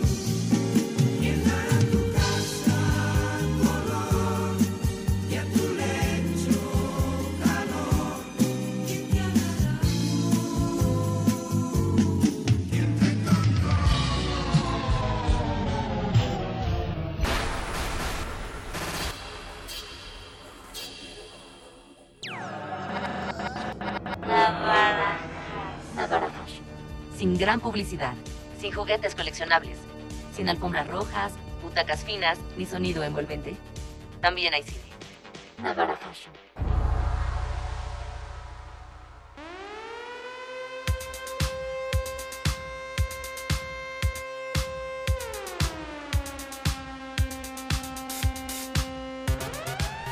ya llegó la hora del cochambre aquí a Resistencia Modulada. Y no es porque se les, pas- se les pasaron los chetos a los del Calabozo de los Vírgenes. Que no traen chetos aquí al... Yo sí los he visto. No, no, no, para nosotros. Ah, pues, no, no, pues pues, hasta la- las hasta las 10 que empieza. pero no pero esta, pero el navarajazo es más como para cuerito, ¿no? Cuerito Pues con sí. salsa. Pues más bien así Cuerito del Azteca. Cuerito del Azteca. Un Sí, chicharroncito el que ya preparado. está bien aireado. Un chicharroncito preparado, exacto. Sí. Con su cremita. con- Sí, aguacate. Su col. Ay. Bueno, el, el aguacate, no sé, ya está tan caro que todavía lo ponen en los chicharrones. Nada, es una este, rebanada, nada más. Sí, no, ya. Es más jitomate que aguacate, pero todavía. Y Y no debe ser jitomate bola, debe ser del otro. Del- del del- saladet. Del el de jitomate Hass. Ajá, el de dudosa procedencia, pero... Y obviamente los cueritos ya también. Pero bueno, bueno, bueno.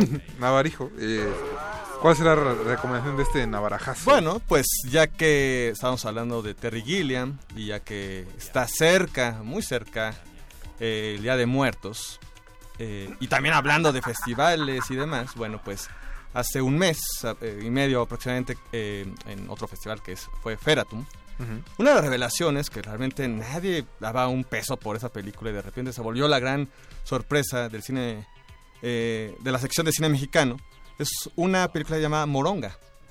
La De gran título. Sí, ex- ahorita hablando también de comidas y del chicharrón, bueno, pues también La Moronga. Eh, es la primera película de ficción de un documentalista escocés avecinado en México de hace ya 20 años llamado John Dickey. Él eh, hace algunos años hizo un documental llamado El Diablo y la Nota Roja. Muy buen documental. Y bueno, pues... Lo vimos en De el los, Fico. de los consentidos de. Rafa, sí. Sí, sí, sí. Y bueno, pues ahora llega con su primera ficción, la cual está destinada a ser un nuevo... Es que valga un poco el lugar común, pero va destinada a ser un clásico, un nuevo, una película de culto. Eh, sobre todo por la manera tan estrambótica, tan desenfadada, tan bombástica, si se me permite el adjetivo, para retratar lo peor eh, de la clase media mexicana, pero a partir de pues, la visión de un extranjero, lo cual seguramente causará un poco de pues salpullido, un poco de molestia, De escosor. de escosor. Eso obviamente hará también que la película, pues, y el próximo año que llegue, lo estamos anunciando desde ahorita para que vayan tomando la nota, que el próximo año, al inicio del próximo año se estrena comercialmente, eh, pues obviamente le va a costar un poco más de trabajo. Entonces, por lo mismo, pues tomen la nota de que existe una película que se llama Moronga, la cual se sitúa en el año 2006 en Oaxaca, en, el, en los conflictos eh, magisteriales de, de De la APO. Exactamente, de aquel estado. Y Ya, en- estamos, ya estamos dentro. pues casi. y ahí en ese, en ese contexto se va colisionando diferentes personajes. Uno de ellos es un ex marín estadounidense que tiene eh, estrés postraumático y que él ha decidido llegar a Oaxaca para morir. Eh, De todos los lugares del país. decidió llegar ahí. Oye, por- mira, si vas a morir y hay buen chocolate, tal vez también Oye, pues elegirás sí. Oaxaca. y chapulines. Y pues, un, y un pedacito de tasajo. Pues sí, Oye. imagínate. Una tlayuda, imagínate. Por otro lado está un mushe que está muy activo, presente con las revueltas populares que están sucediendo en ese momento. Por otro lado está su hermana, la cual eh, años atrás eh, pues tuvo un, un hijo, o una hija más bien, con el eh, cacique del lugar y que actualmente trabaja en, un- en el bar del, barrio, de, este, de esta localidad. Y por otro lado está un mormón. Obviamente el choque de estos cuatro personajes tan disímiles, bueno, pues ustedes ya imaginarán qué puede ser. Obviamente algo muy particular, muy... Pues eh, va entre un humor muy negro, muy irreverente, Tan negro como la moronga. Pues algo así.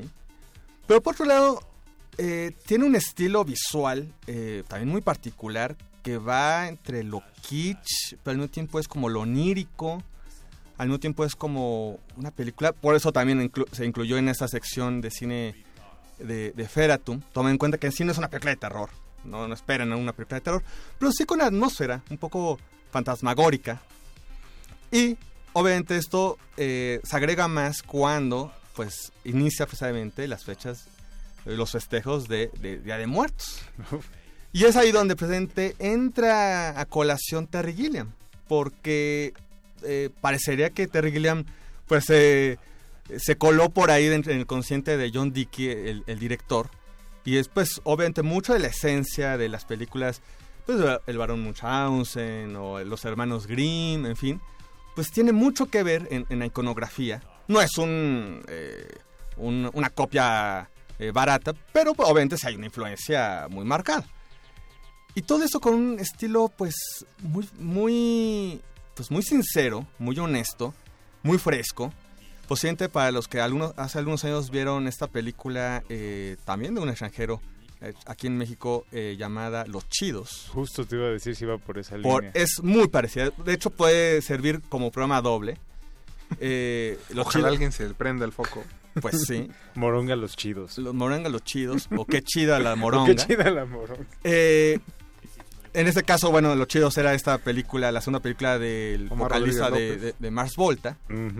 Y que también era esto, ¿no? También como este estilo como muy desenfadado, inclusive obviamente la narración es como muy caótica, eh, muy, muy estridente, ¿no? Y aquí igual, ¿no? Todo el tiempo, sí, obviamente es una crítica hacia, eh, pues, la cultura, hacia un sector social, pero no es una denuncia eh, tipo Luis Estrada, punto, ¿no? O sea, de farsa, vamos a burlarnos con los lugares comunes.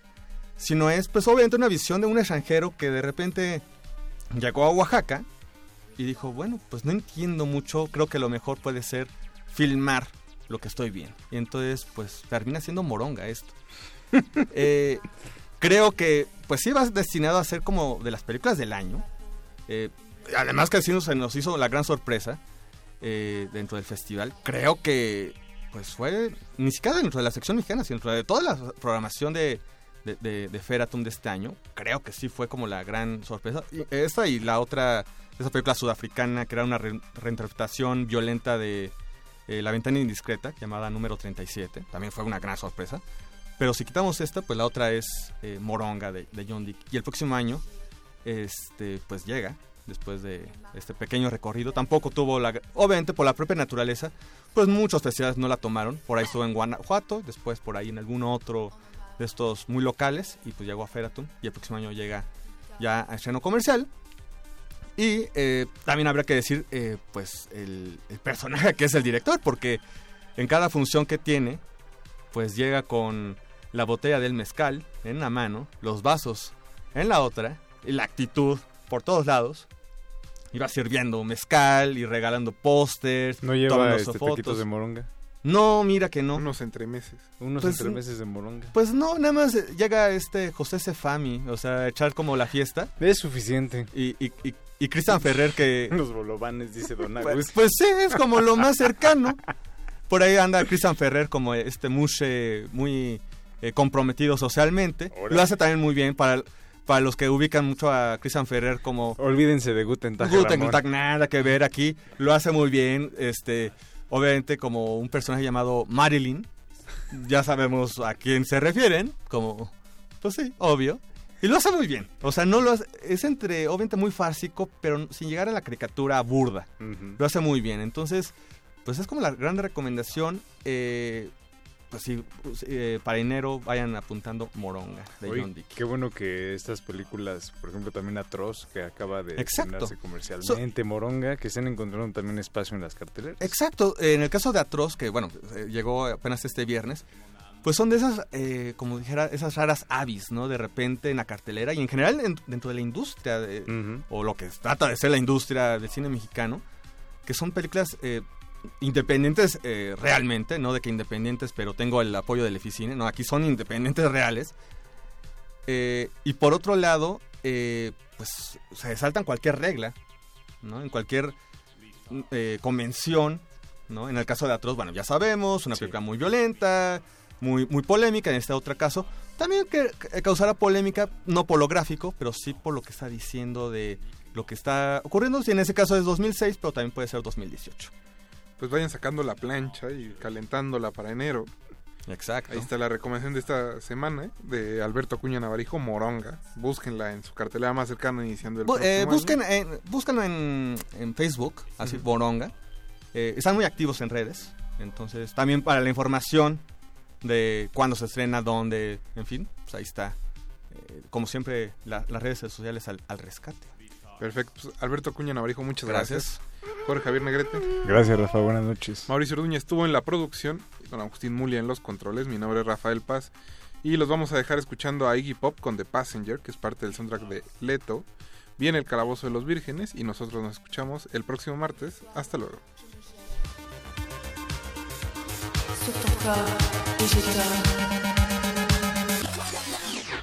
Retinas. Thank you.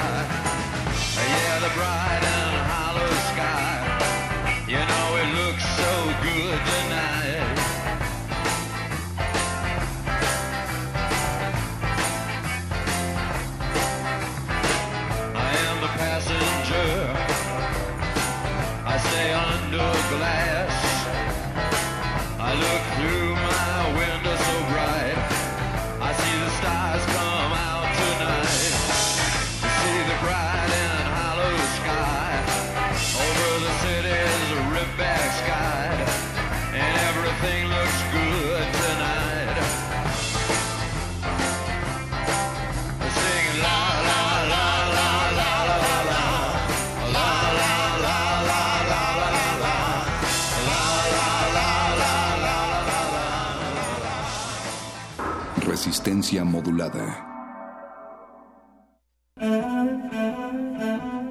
2018. 100 años del nacimiento de Louis Althusser.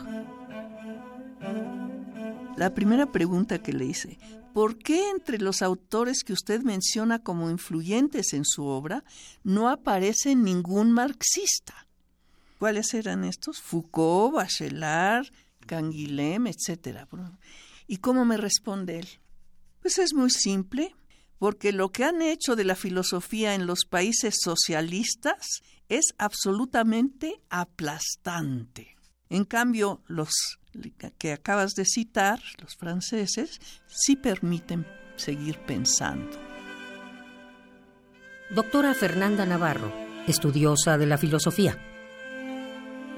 Louis Althusser, 96.1 de FM. Radio UNAM, Experiencia Sonora.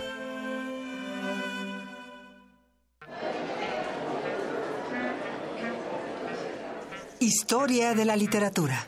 Concepción del arte. Idealismo revolucionario. Amores fugitivos. Conferencias magistrales. Creadores escénicos. Descontentos sociales. Clases inolvidables. En más de 100 años, ¿Cuántos recuerdos no han circulado por los pasillos de la Facultad de Filosofía y Letras? Eureka. Un programa con Filo, Sofía y Letras. Escúchalo todos los lunes a las 16 horas por el 96.1 de FM. Radio UNAM. Experiencia sonora. Exposición Somos Museo, abierta en el Museo de Arte Moderno, reúne 42 obras realizadas entre 1919 y 2007, entre pinturas, fotografías, objetos escultóricos, dibujos e impresiones heliográficas, que conforman cuatro núcleos sobre temas recurrentes en la historia del arte mexicano: vida cotidiana, surrealismo, violencia y amor. Somos Museo se puede visitar en el Museo de Arte Moderno, Avenida Paseo de la Reforma y Calzada Gandhi Chapultepec, Ciudad de México. Hace 50 años, los jóvenes mexicanos lucharon contra la represión y exigieron la libertad democrática. A la hora en que tuvo lugar la represión, finalizaba en el hemiciclo a Juárez el mitin de la Central Nacional de Estudiantes Democráticos, al que se unieron jóvenes del Politécnico, perseguidos por los granaderos, En las voces de Daniel Cassés y Flora Botton, escucha y descarga la serie Este día en 1968. Conmemora semanalmente los hechos de este movimiento estudiantil. El rito comienza en el escenario. Los sonidos emergen, deambulan por el recinto, se cuelan en los oídos y estremecen los sentidos. Festival Intersección.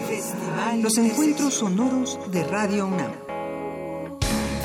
Todos los viernes a las 21 horas en vivo desde la sala Julián Carrillo. Escúchalos a través del 96.1 de FM, www.radiounam.unam.mx o ven a Adolfo Prieto 133 Colonia del Valle, cerca del Metrobús Amores. La entrada es libre. Resistencia modulada. Niveles inferiores de la nave de la Resistencia están dedicados a los calabozos, donde se resguardan los temas prohibidos y tomos de conocimiento olvidado. El más grande de ellos es donde guardamos los juegos, los cómics y las frituras de queso. Bienvenido a él, viajero. El calabozo de los vírgenes.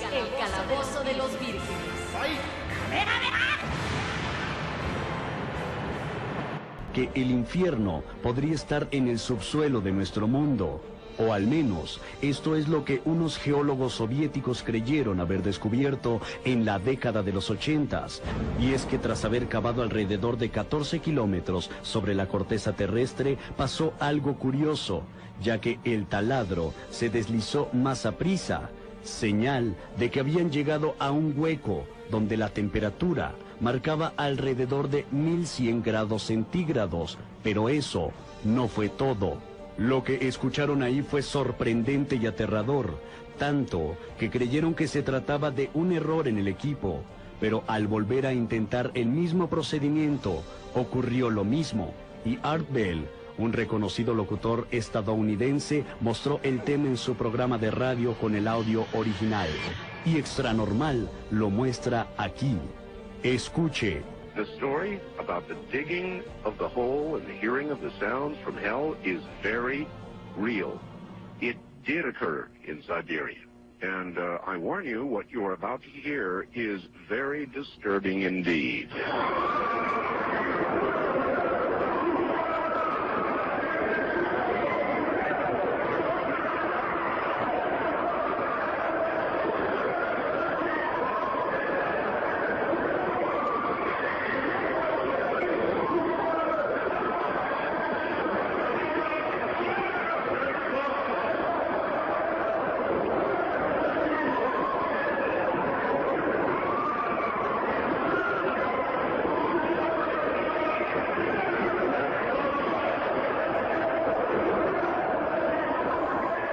Después de esto, el equipo de geólogos comandado por el doctor Asakov quedó impactado, tanto así que la mitad se dio de baja y suspendieron las excavaciones. Dentro de las declaraciones que dieron los testigos fue que ellos no eran creyentes ni del cielo ni del infierno antes de este suceso, pero después de estas grabaciones dijeron que no tenían duda, al menos, de la existencia del infierno.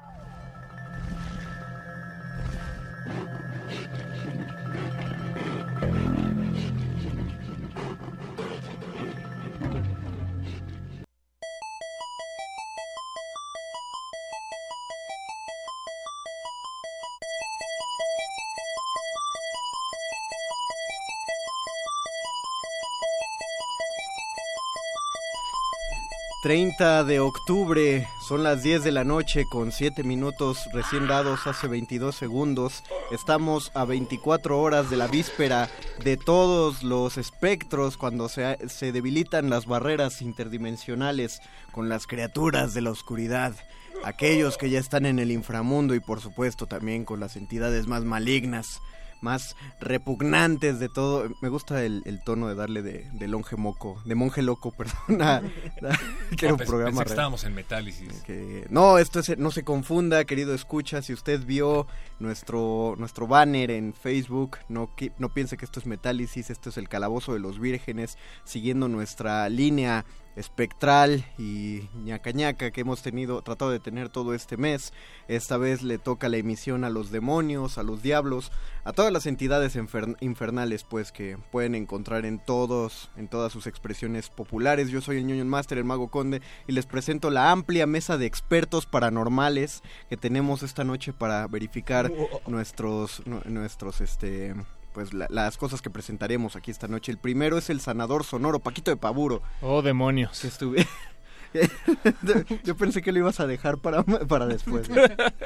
que ya estuviste analizando el audio de los gritos del infierno, Sí, Paquito. eh, mm, sí, está impresionante, ¿eh? sí suenan como gritos y si el micrófono estaba colocado más de seis pies bajo la tierra, probablemente sí era el infierno. Sí, no, Seguro. está- y no- además en Siberia. entonces- Indudablemente. Porque no puede estar a, a más de seis pies. Así es. Porque no metieron a niños a la cabina a gritar. Nuestro explorador gráfico para hablarnos a propósito de todos los grabados. No se espanten, ¿eh? no, no van a hablar específicamente de eso.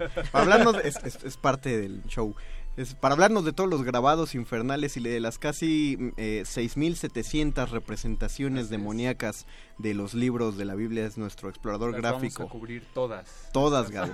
Una por una las vamos a, a hablar de la iconografía demoníaca. También tenemos de este lado de la cabina, por fin, ya lo habíamos tenido una vez, ya eh, ha hecho su intervención un par de veces, pero esta vez participará de lleno en nuestra calabozo de esta noche, nuestro mago de la producción, nuestro hechicero de la producción, el querido Oscar El Boys. Hola, ñoño el Master y a todos. Más sabe el diablo por viejo que por diablo. Que por, exactamente, que por resistente. que por resistente. Muy bien. Saludos a todos del otro lado de las bocinas. No podíamos dejar de lado eh, la presencia demoníaca e infernal de la resistencia y por eso es que el perro muchacho sí está aquí. Bienvenido perro muchacho. Ñoño Master, me puse mi playera especial para esta noche de Belfegor. Eh, para sea, hablar de Satanás. Pues son como todas, ¿no? Las que tiene. No, esta tiene un demonio crucificado. Y las demás no, tienes una que es está una pizza demonio. Ah, tienes razón, no lo había pensado. ¿Quién es Belfegor? Belfegor es una banda sueca no, no, de no, death el, metal. el demonio. Ah, eso lo vamos a abordar después. Ah, ya viene preparado. Y por supuesto a la derecha del Union Master para, para hablarnos eh, de, la, de cómo se habla en lenguas y para descifrar las lenguas infernales está nuestro querido pangolín de la fuerza, el Bofes, Adrián García. Muy buenas noches a todos, querido Dungeon Master. Bienvenido. Salve. Eh, saludamos a don Agustín Mulia que está a punto de salir del círculo eh, que- del, del diamante porque ya está en el círculo de bateo Andrés Ramírez, está nuestro querido Lalo Luis en la producción y ustedes están del otro lado, ya tenemos nuestra, nuestro video en Facebook Live donde esperamos recibir sus comentarios, les recordamos no podemos recibir comentarios eh, por inbox, pero sí pónganlo en el Facebook Live, el Facebook es Resistencia Modulada, Paquito de Pavuro está atento a sus tweets en Así es. arroba R modulada, perdón si te aventé la bola, pero es que vi Eh, que no, no, estabas- no, sí, ahí vi está. que estabas viendo el Pero la tienes que Ah, era cachar, al aire. Ah, no, pero está bien, está bien. Y eh, lo que escuchamos antes fue sí este supuesto audio del infierno.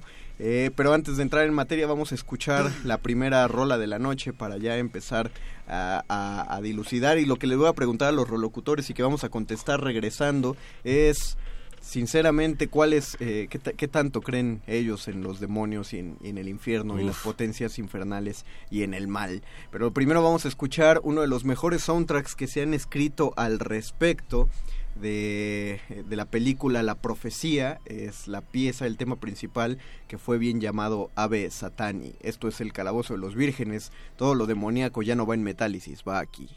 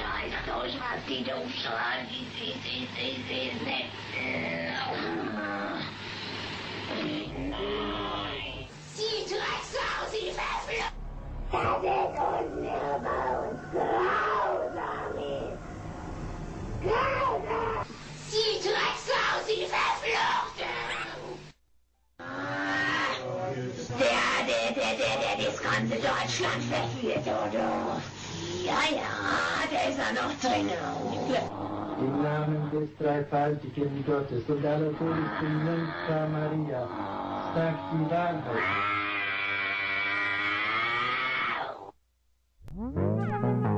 El calabozo de los vírgenes.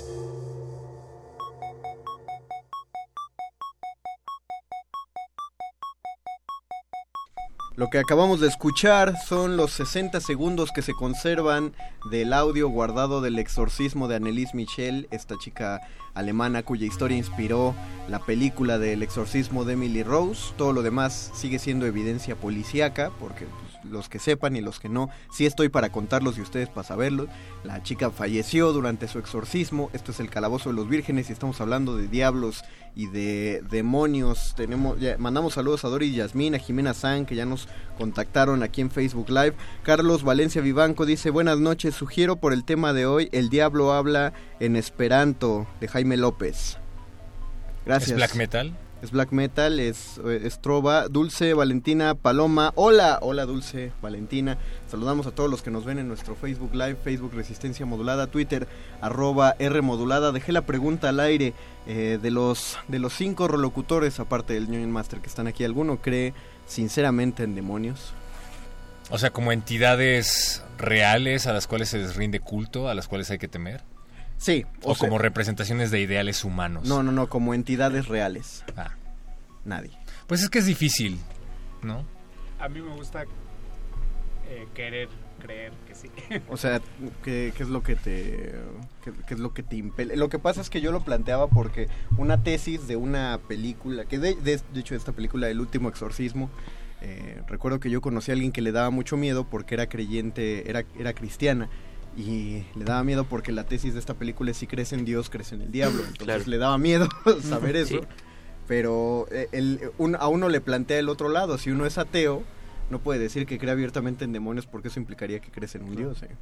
Claro. Es implícito. Pero, pero es curioso, Dungeon Master, cómo esta pregunta eh, obtuvo como respuesta un silencio sepulcral. Sí, se y la pregunta de la semana pasada de los ovnis fue un, un sí rotundo. Es Claro decir, que sí, qué curioso, claro. ¿no? Yo, No. yo, yo personalmente sí, sí creo en las... O sea, justamente por la misma tesis y por la misma premisa que incluso defiende el exorcismo de Emily Rose, la película y el hecho, el sacerdote, pues, que es un poco probar la existencia de Dios mediante la existencia de, del demonio. Es decir, es una especie de como situación lógica en la que si tú acreditas que, que existe un demonio, entonces en automático, como si fuera por debay, acreditas que existe Dios, puesto que al parecer la humanidad no, no le han bastado las pruebas que pudiese tener de la existencia de Dios, entonces que crea en el demonio para, digamos, el paquete completo. Y, y en esa misma tesis que, claro, eh, yo personalmente no, no tengo una, eh, actualmente pues no profeso ninguna religión, pero en mi eh, creencia del mundo sí, sí existe una entidad divina y por lo tanto tendría que existir también su contraparte, ¿no? Que no solamente es una cuestión religiosa, sino una cuestión incluso filosófica y tradicional, cultural. Pensemos en todas las eh, culturas de- del mundo tienen siempre una divinidad y una contraparte. Creo que lo que habría que preguntar quizá es si esta entidad en la que pudiéramos creer sí tiene atributos malignos o no, porque eso es lo que creo que muchas culturas no, no tienen por default, ¿no? Por ejemplo, el inframundo, ¿no? De las culturas prehispánicas no representa la maldad, representa más bien una contraparte de- del mundo superior. Y en el mismo sentido, por ejemplo, para los griegos, ¿no? De donde viene la palabra demonio, además de daimon, eh, pues no era una cosa mala necesariamente, sino simplemente un espíritu eh, ido o un espíritu, eh, digamos... Era, era- eran espíritus como de conocimiento, porque Sí. Sócrates tenía, él decía que toda su vida lo había acompañado un daemon por encima de su hombro, que le susurraba prácticamente todo lo que sabía. Sí, es muy interesante que lo menciones, eh, que menciones lo de las culturas antiguas. No se sabe exactamente cuándo se supone que surge la personificación del mal de, como una deidad, es decir, el demonio. Pero estas culturas como la mexicana, como la griega, pues tenían muchos dioses y todos esos dioses pues tenían sus eh, bemoles, ¿no? Había dioses que podían causar Perro, eh, perro muchacho, voy a tener que aplicarte un masterazo en este momento, es decir, voy a tener que silenciarte. Me aplicaron una de esas Porque- cosas. Porque tienes, tienes que ir a por la pizza, perro. Ah, voy por la pizza, pero solo termino esto. Adelante. Me parece que esta personificación de que hay un dios bueno y un dios malo, como para exonerar al dios bueno de los vicios de la humanidad o de las cosas malas que pasan en el mundo, surge a partir de Zoroastro, que crea a estas dos deidades. Una es Aura Mazda y el otro es Arimán. Arimán está representado por una serpiente que justamente lidera a un ejército de demonios y esta idea monoteísta tuvo que recurrir a este ser sobrenatural, pues eso, para justificar la... La para maldad. exonerar a, a- a Dios de la responsabilidad del mal, ¿no? De hecho, en la, en la religión judeo- judeocristiana, la existencia de- del diablo y la tiniebla, pues del ángel caído, obedece además eh, a la concepción del pecado original, ¿no? De, de Adán y Eva, que di- dijo, perdón, en la, en la filosofía eso tiene interpretaciones muy fuertes, como el conocimiento. O sea, recordemos que de donde comen el fruto prohibido es del árbol del conocimiento. ¿no? Un poco este mito prometeico, ¿no? Este, esta concepción del conocimiento como algo malo. Lucifer, el trae- Exacto, el Lucifer, el portador de luz.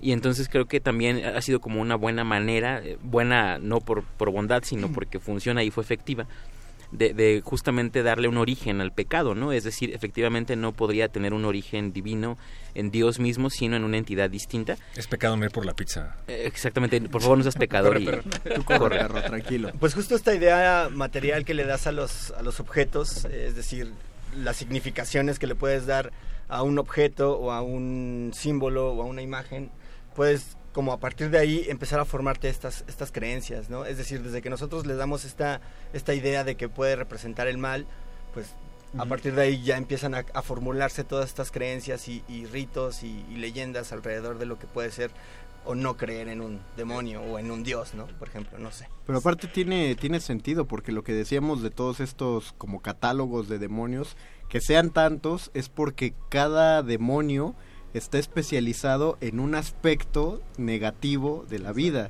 Entonces prácticamente todo lo malo que te pasa, según estas creencias, todo depende de un demonio en específico.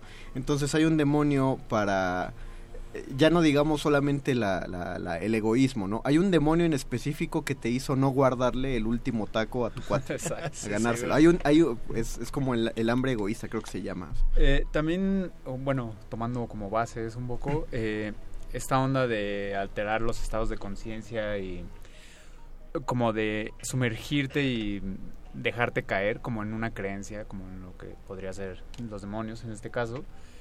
Eh, creo yo que los demonios o toda esta fuerza maligna siempre tiene un lado eh, como de la pregunta o la condición, ¿no? Generalmente se hacen pactos con los demonios para poder obtener algo, entonces es siempre es algo de mucha reflexión que también tiene que ver con el descubrimiento de, de la información, ¿no? Así es, ah, yo quiero saber más de esto, ah, pues, ¿qué estás dispuesto a pagar para tener esto, ¿no? Entonces es muy reflexivo. Sí. Incluso algunos invitan a la sabiduría, ¿no? Es decir, Claro. a través de, de- de los ritos o de los pactos, es justamente buscar la sabiduría de, Sí, de lo que no recordemos se a puede... Fausto, ¿no? lo que trata. Fausto. Sí, y también, bueno, hablando incluso de las perspectivas eh, demonológicas y del, del satanismo, como no, no como una corriente ritualística específicamente malvada, sino como una corriente de pensamiento filosófico.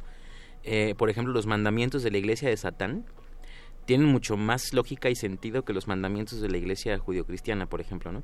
Es decir, tienen una perspectiva moral mucho más eh, rígida y práctica y mucho más alcanzable que, que los de la iglesia judio-cristiana, ¿no?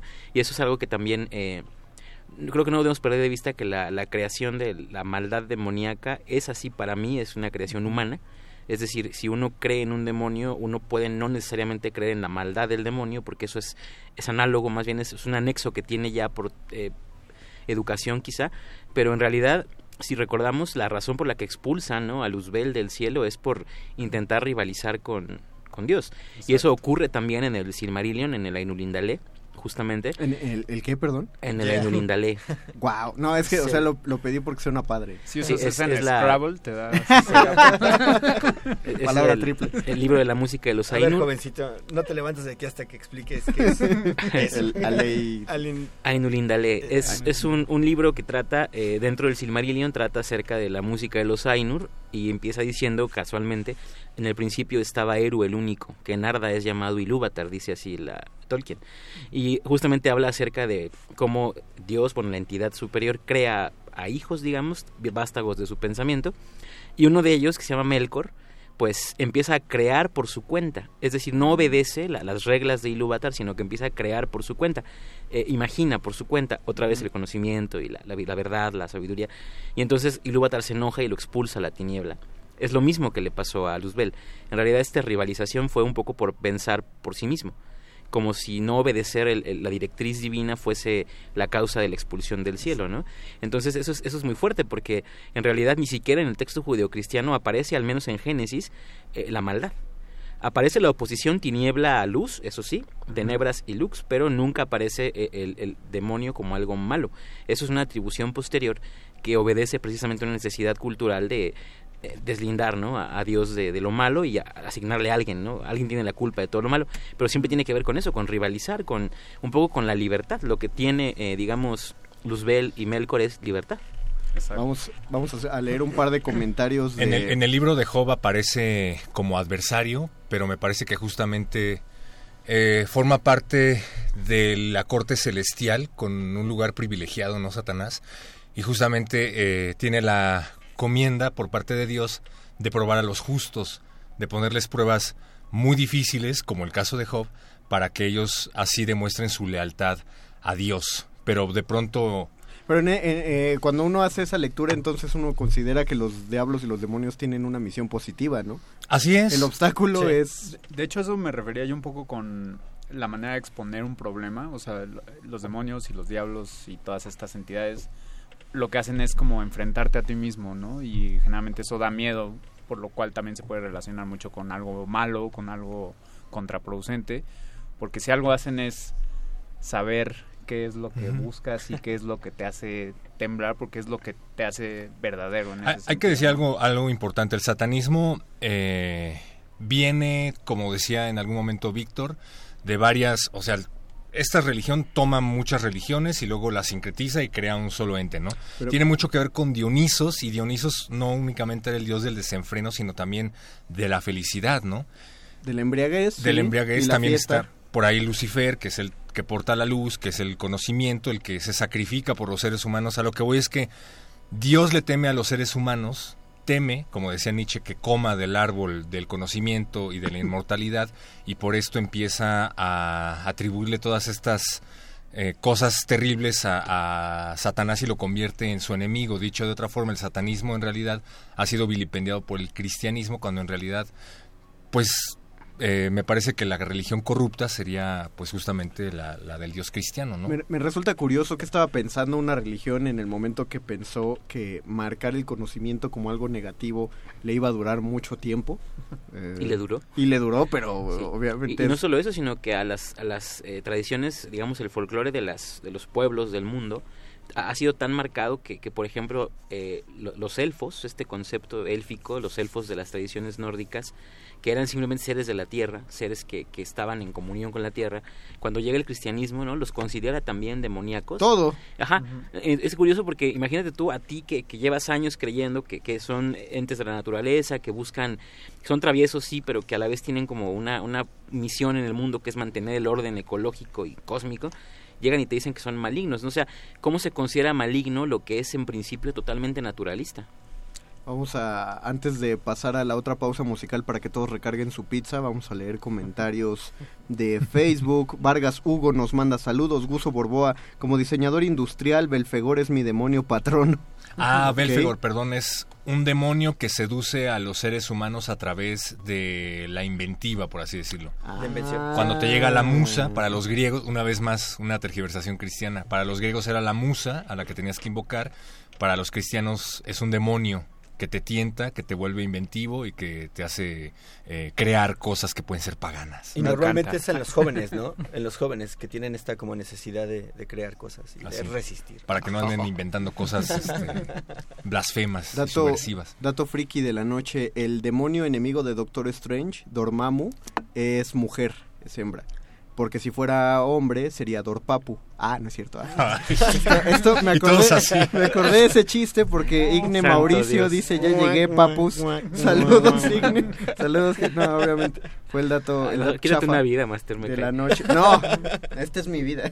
Vamos a, a hacer una pausa musical. Vayan pensándolo, muchachos. Regresando a los rolocutores, les vamos a preguntar si tuvieran que vender su alma, ¿qué, qué pedirían a cambio? Y luego ya vamos a empezar a hablar de las representaciones diabólicas y demoníacas en la cultura popular. Así es nuestro tema. Videojuegos, juegos de mesa, películas, cómics, etcétera. Vamos a escuchar el tema principal musical de Diablo 3. No, no porque sea particularmente el mejor, sino porque es el más extenso radiofónicamente. y aparte, el 1, aunque está muy padre, todavía tiene este asunto de, de 8 bits raro. El 2 es muy. es, es terriblemente extenso. Entonces vamos a escuchar el tema eh, principal de Diablo 3, este juegazo. Regresamos al calabozo de los vírgenes, todo lo demoníaco. Y la pizza va aquí.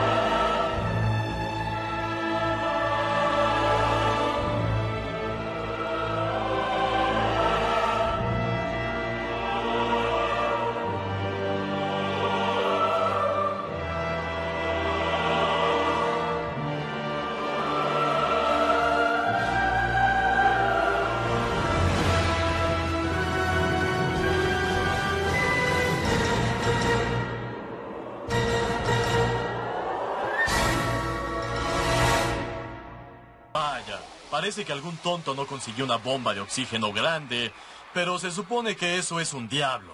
Lleno se ve maligno e impresionante. Salve, oh señor de las tinieblas, a medio inflar. ¡Salve!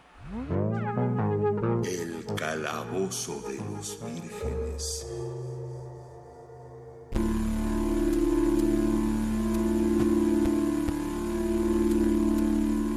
Nos dice Dieter Quintero, ya sacrifiquen a alguien, ya, ya sacrificamos una gallina a Bominec afuera de la terraza de Radio antes de entrar al aire. Somos satanistas, no diabolistas. Marco, Muy diferente. Marco Virgilio, ¿hay otra plataforma donde los puede escuchar? Spotify, iVoox u otra plataforma de podcast? No, solamente la página de Radio UNAM, perro. Radio.unam.mx en vivo en estos momentos y el podcast queda almacenado para la posteridad a partir del día de mañana.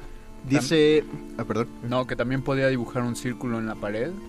A ver si... Ponerle una R en medio. Nos- igual, igual y salimos de ahí, estaría de huevos. Igne Mauricio Hinojosa, es de gordos acabar de comer pizza, verlos comer y tener nuevamente hambre de pizza. Sí. Salve. Y también Dale nos, nos escriben- al demonio de la, de la gula. Ta- También nos escriben en Twitter, dice Dan Villarreal que nos recomienda un libro, se llama Historia del Diablo de Robert Mockenberg. Ah, sí, Y sí. dice que explica la construcción gráfica e ideológica del diablo, por mencionar un ejemplo, el diablo como macho cabrio es representación del- del dios Pan de la mitología griega. También hay una Ah, ok, teoría por ahí que dice que tiene una pinta como de medio oriental, justamente Sí. cuando el cristianismo estaba enemistado con el islam, ¿no? Los- bueno, sigue. O sea, siempre, ¿no? También Sí, está el, el Gracias, diccionario infernal, ¿no? También está el diccionario infernal.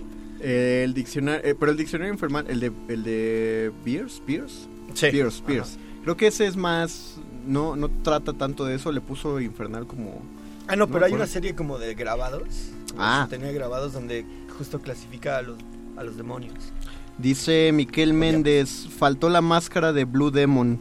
sí, sí, la Ah, verdad. Nos, no- nos faltó. Eh, David Cortés, hey, excelente programa, eh, muchas gracias. ¿Hay Oye, algo más en eh, Twitter? Sí, bueno, eh, Juancho dice que le mandemos un saludo a su flaca porque están cenando mientras nos escuchan. Eh, Provecho, saludos, provecho. Saludos a, Juan- a Juancho y a la Flaca que están escuchando el Calabozo de los Vírgenes. También ustedes contéstenos tanto en Twitter, arroba R modulada, como por Facebook Live, Resistencia Modulada. Eh, la, la pregunta es difícil, pero pues contéstenla como quieran. Si tuvieran, si pudi... Digamos que sí venden su alma, tienen el chance, nada los obliga, pero digamos que sí lo hacen. Si quieren. Sí. Sí. Vendería mi alma por una rosquilla, Una puede ros- arreglarse. Un auto Fórmula 1. ¿Qué, ¿Qué pedirían si vendieran? Tú ya sabes, Paquito, ¿qué pedirías si, si vendieras tu alma? Mm, sí, bueno, es que puedo pedir cualquier cosa, entonces Sí. es un poco esa, esa pregunta, ¿no? Como que te gustaría hacer a cambio de tu alma, por supuesto. Me gustaría ser virtuoso en algo. Sí, a, a cambio de alguna especie de virtuosismo. El primero que se me ocurre ahorita sería ser el más eh, poderoso políglota de todo el Mm. planeta.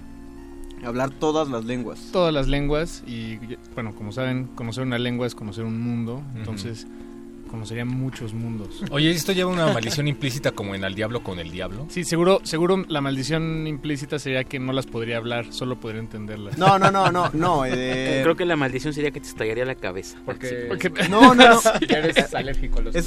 Solo La- estar en el infierno perpetuamente. No, exactamente es eso. O sea, eh, lo del diablo con el diablo creo que lo hicieron así porque tenían que contar dos horas de historia. Y tenían a Brendan Fraser y estaba chido tenerlo en muchas situaciones. Y a Liz Pero no, no la, eh, exacto. Y, pero no, la, la, la maldición está implícita. O sea, puedes obtener lo que sea. No hay, no hay pedo en, en desarrollarlo. Pero obviamente lo que te espera después es que el güey se queda con tu alma, ¿no? Toda- Mm. por la eternidad, esa es la cosa. O sea, la- si lo pidieras, conseguirías todas las lenguas y las podrías hablar y sin problema. No, no es una mano de mono, pues la mano de mono es la que te, te tuerce los deseos. Yo una vez fui Pero eso no es eso no es demoníaco, la mano de mono. O sea, ¿dónde, dónde empieza el demonio? Eh, la en, cola. En, en el demonio en sí o en como las lo endemoniado. Buena, Pues. buena pregunta. Creo que ya tiene que ver cuando se mete directamente con tu idea de... Es que eh, a forzosamente tiene que entrar la idea de redención, la idea de pecado y de salvación. ¿No tendrá que ver un poco con el deseo de quererlo? Es decir, la necesidad de tenerlo. Lo que pasa es que en eso, yo creo que por eso el perro decía fuera del aire que los genios, como el de Aladín, eh, igual y entraban, pero no, no, no todo lo que te concede un deseo es un diablo o un demonio. Pues no, porque la gente le pide deseos a Dios. Exactamente. Hay A que- Fugaz. a San Charbel. Hay que preguntarse, ¿qué, ¿qué te da tu alma que no te da el demonio y viceversa? Pero es curioso porque uno le pide deseos a Dios, pero justamente entre las múltiples funciones de Dios, si hay una que no está, es hacer tu voluntad. O sea, Exactamente. entre todo lo que Dios puede hacer en el Yo mundo. soy el patrón, güey. Lo, lo- lo último, exacto, lo último que debes hacer a Dios es pedirle nada, porque en realidad Él no te va a dar nada. De hecho, te dio la vida, ¿qué más quieres, no? Bajo esa lógica. Y por eso, claro, es una herramienta de control siempre, ¿no? O sea, es como- De hecho, muchos ya han vendido su alma, por así decirlo, Sí, eh, a cambio del conocimiento. y eso- Cuando, cuando, perdón que te interrumpa, pero, Sí, pero señor. cuando Paquito dijo lo del virtuosismo, recordé que, es cor- que corre la leyenda de que Robert Johnson, el, el guitarrista, vendió su Ah, alma al diablo en un, en un cruce de caminos, por eso Crossroads. Y, y está esta famosísima que, historia que es de mis favoritas, historia canción, la de cuando el demonio fue a Georgia, A The Devil Went. Down to Georgia, que es este enfrentamiento entre un violinista y el demonio para ver quién, quién toca mejor el violín y quién gana este duelo. Pero, pero te das cuenta que, que la, la canción es que es una maravilla de la banda de Charlie Daniels. Y además hay muchas versiones de, de la misma idea. Hay una de Frank Zappa que se llama eh, Titties and Beer.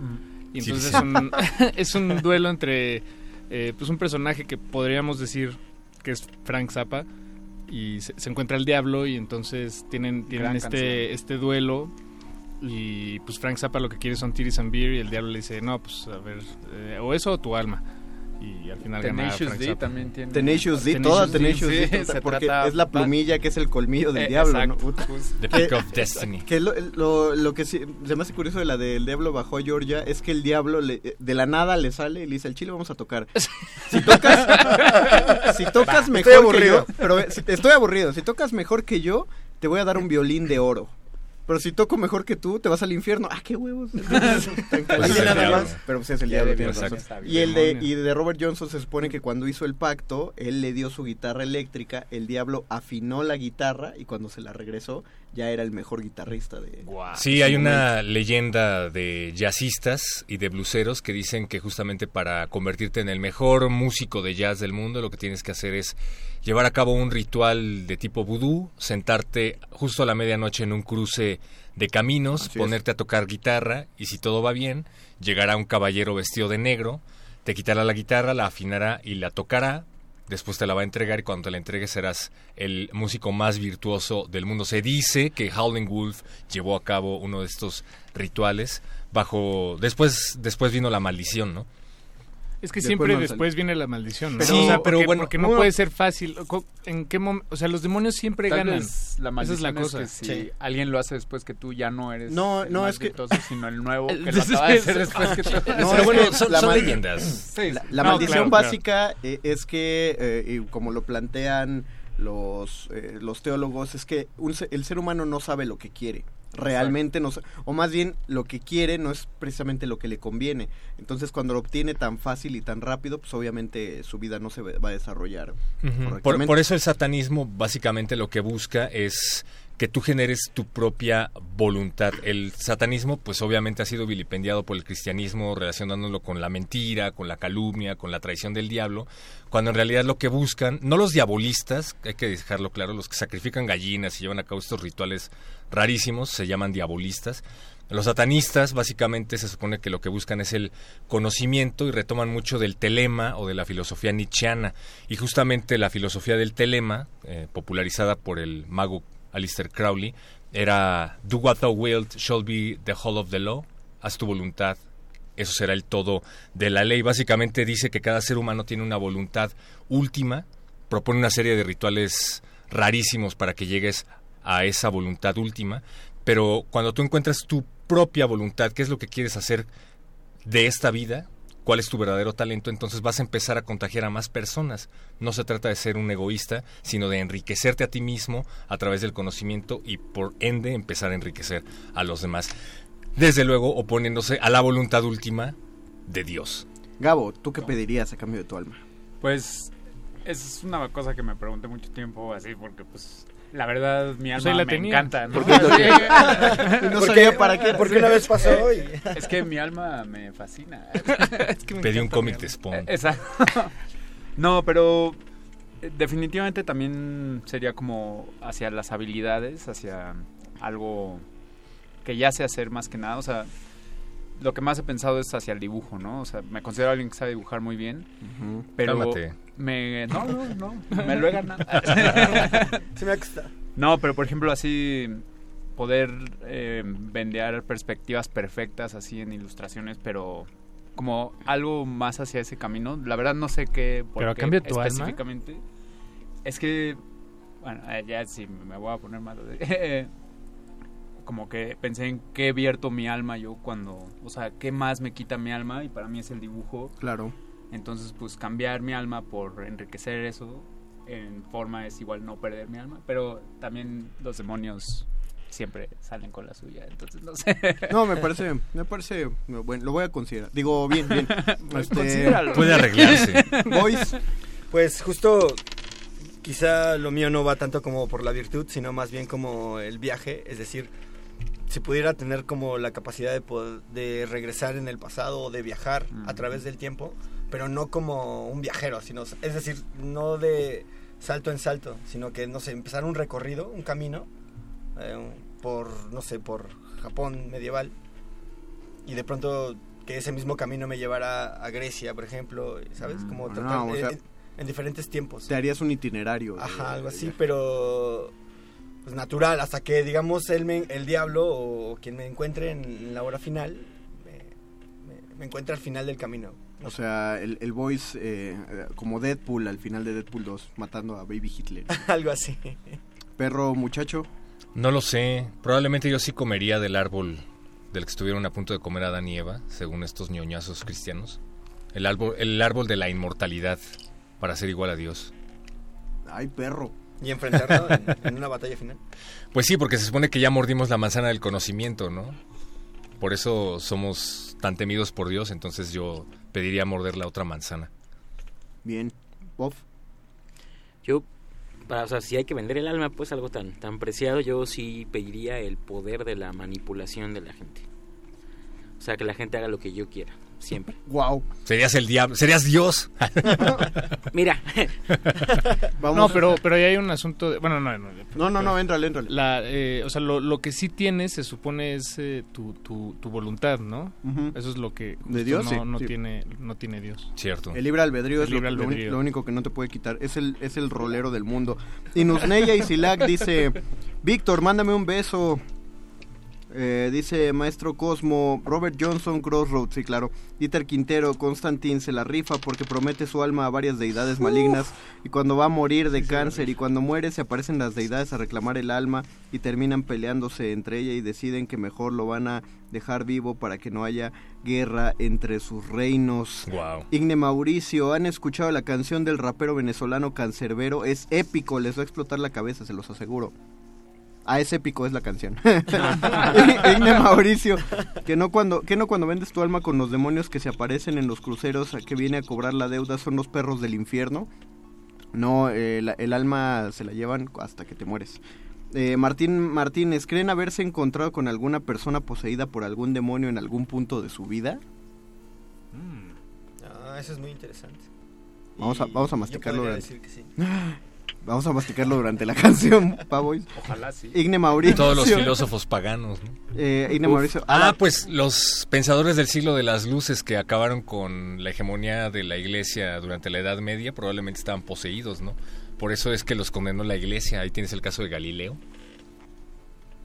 Bueno, es que, la, es que la iglesia condena cualquier cosa, ¿no? Sí, También. en ese momento sí. Y también que tanto manipula a su favor esas ideas. ¿no? Bueno, O- pero una cosa, es que, una cosa es que lo condene y otra cosa es que tenga el poder de literalmente confinarte a una celda por tener pensamientos que contravienen a la Biblia, ¿no? Al- a los designios de Dios. Entonces, pues, no sé, me, me lleva a la idea de que todos estos pensadores del siglo de las luces probablemente fueron poseídos por algún demonio que los iluminó. Debería, o sea, según la teoría, debería. Vamos a escuchar nuestra tercer rola en lo que masticamos y hemos conocido una persona poseída por alguno de los múltiples demonios. Ya si lo pensamos así, es probable que, que hasta uno mismo esté poseído por el demonio de la gula, o, o de la pereza, o de la locución. Esto es uno de los mejores diablos que han aparecido, bueno, demonios que han aparecido en el cine y estoy hablando del demonio de Insidious. Esto es el tema principal de Insidious, un película no no no que si no han visto, yo sí puedo decir que es de las películas actuales que sí me han dado miedo, de las de terror. ¿En serio? Sí. Bueno, a ti no. Pero tú, tú eres este es que a ti te da miedo el, el PRI perro. Y ya abajo Es el- de- es el peor Oye, ¿a quién demonio no? de peor todos. de los de miedo. La Vamos a, ¿a quién vamos a escuchar el tema de Insidious y regresamos solo para mencionar nuestros demonios de las manifestaciones culturales. Esto es el calabozo de los vírgenes. La pizza y el demonio van aquí.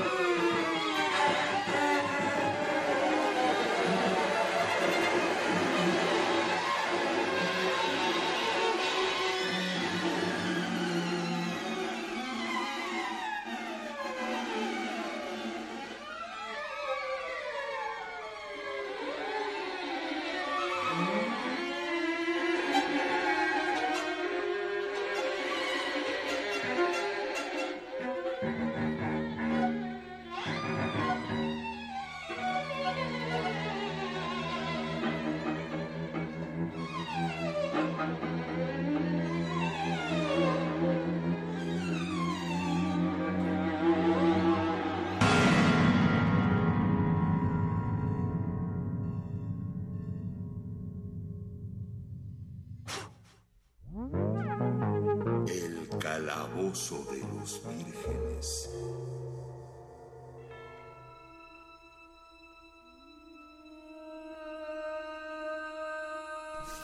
Los últimos seis minutos y medio los vamos a dedicar para que cada quien les recomiende un demonio de la cultura popular.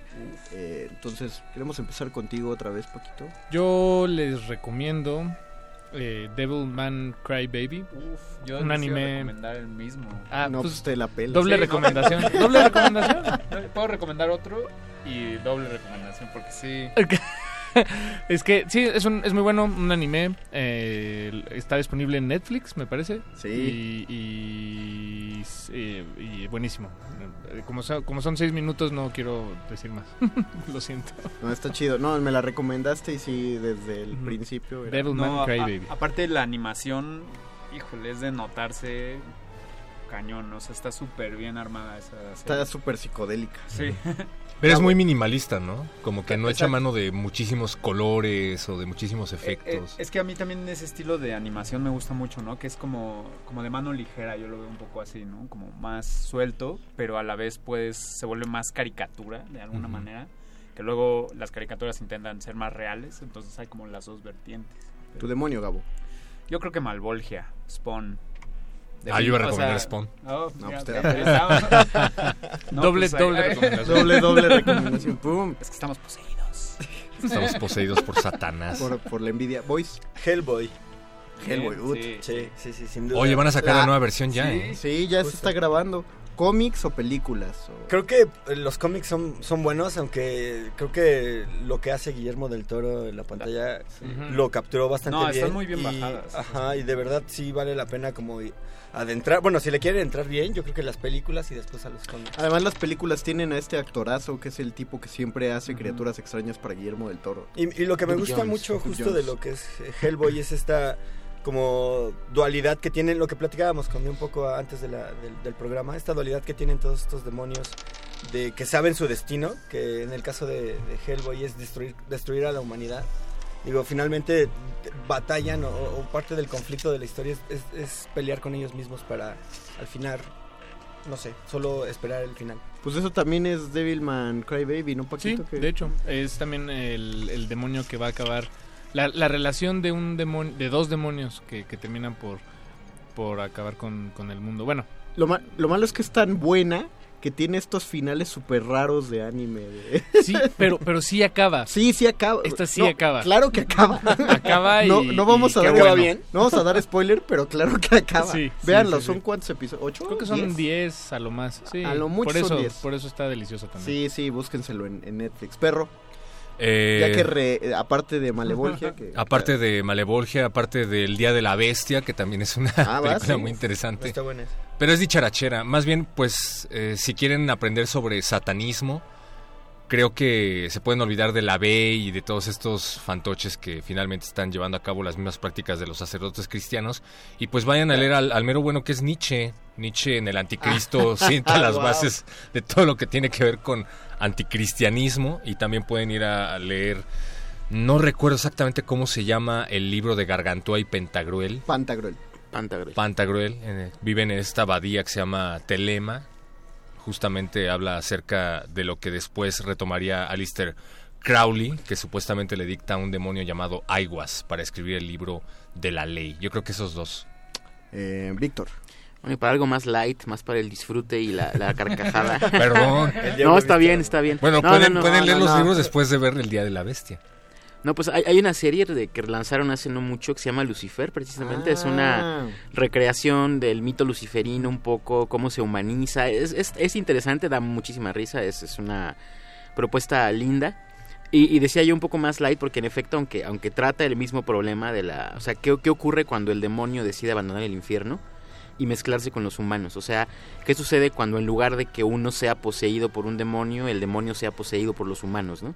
Que está esta dicotomía, ¿qué puede pasar cuando eso sucede?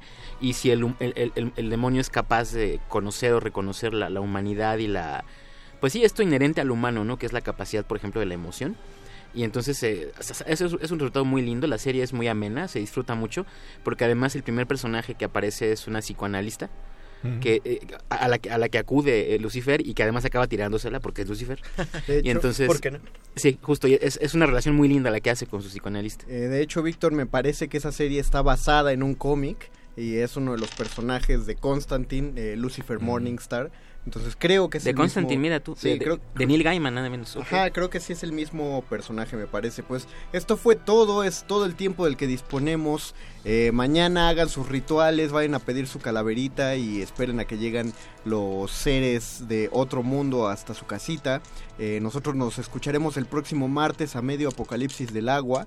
Mientras ya les prepararemos, continuaremos con estas emisiones mientras no nos toque el espíritu navideño en la cabina, cuando ya empecemos a hablar de los juguetes de Chabelo. Agradecemos a Andrés Ramírez en la operación técnica de esta consola y gracias Lalo Luis, mi Goldo que estás en la producción.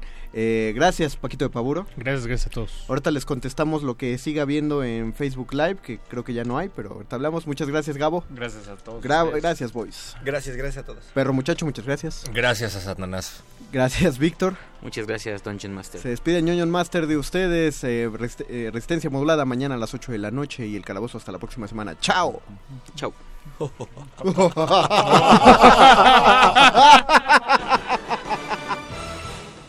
¿Qué ocurrirá con las queridas voces de nuestros locutores aventureros?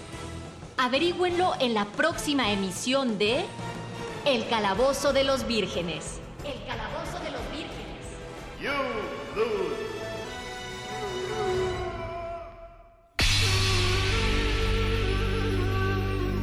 Por siglos nos hemos hecho escuchar. Nacimos como parte de esa inmensa mayoría. Hablar, Escuchar. debatir, proponer, cuestionar. Está en nuestra naturaleza. Instrumentos de conciencia de nuestro pueblo. Usamos el sonido porque atraviesa obstáculos. Muros, fronteras. Nosotros somos la resistencia.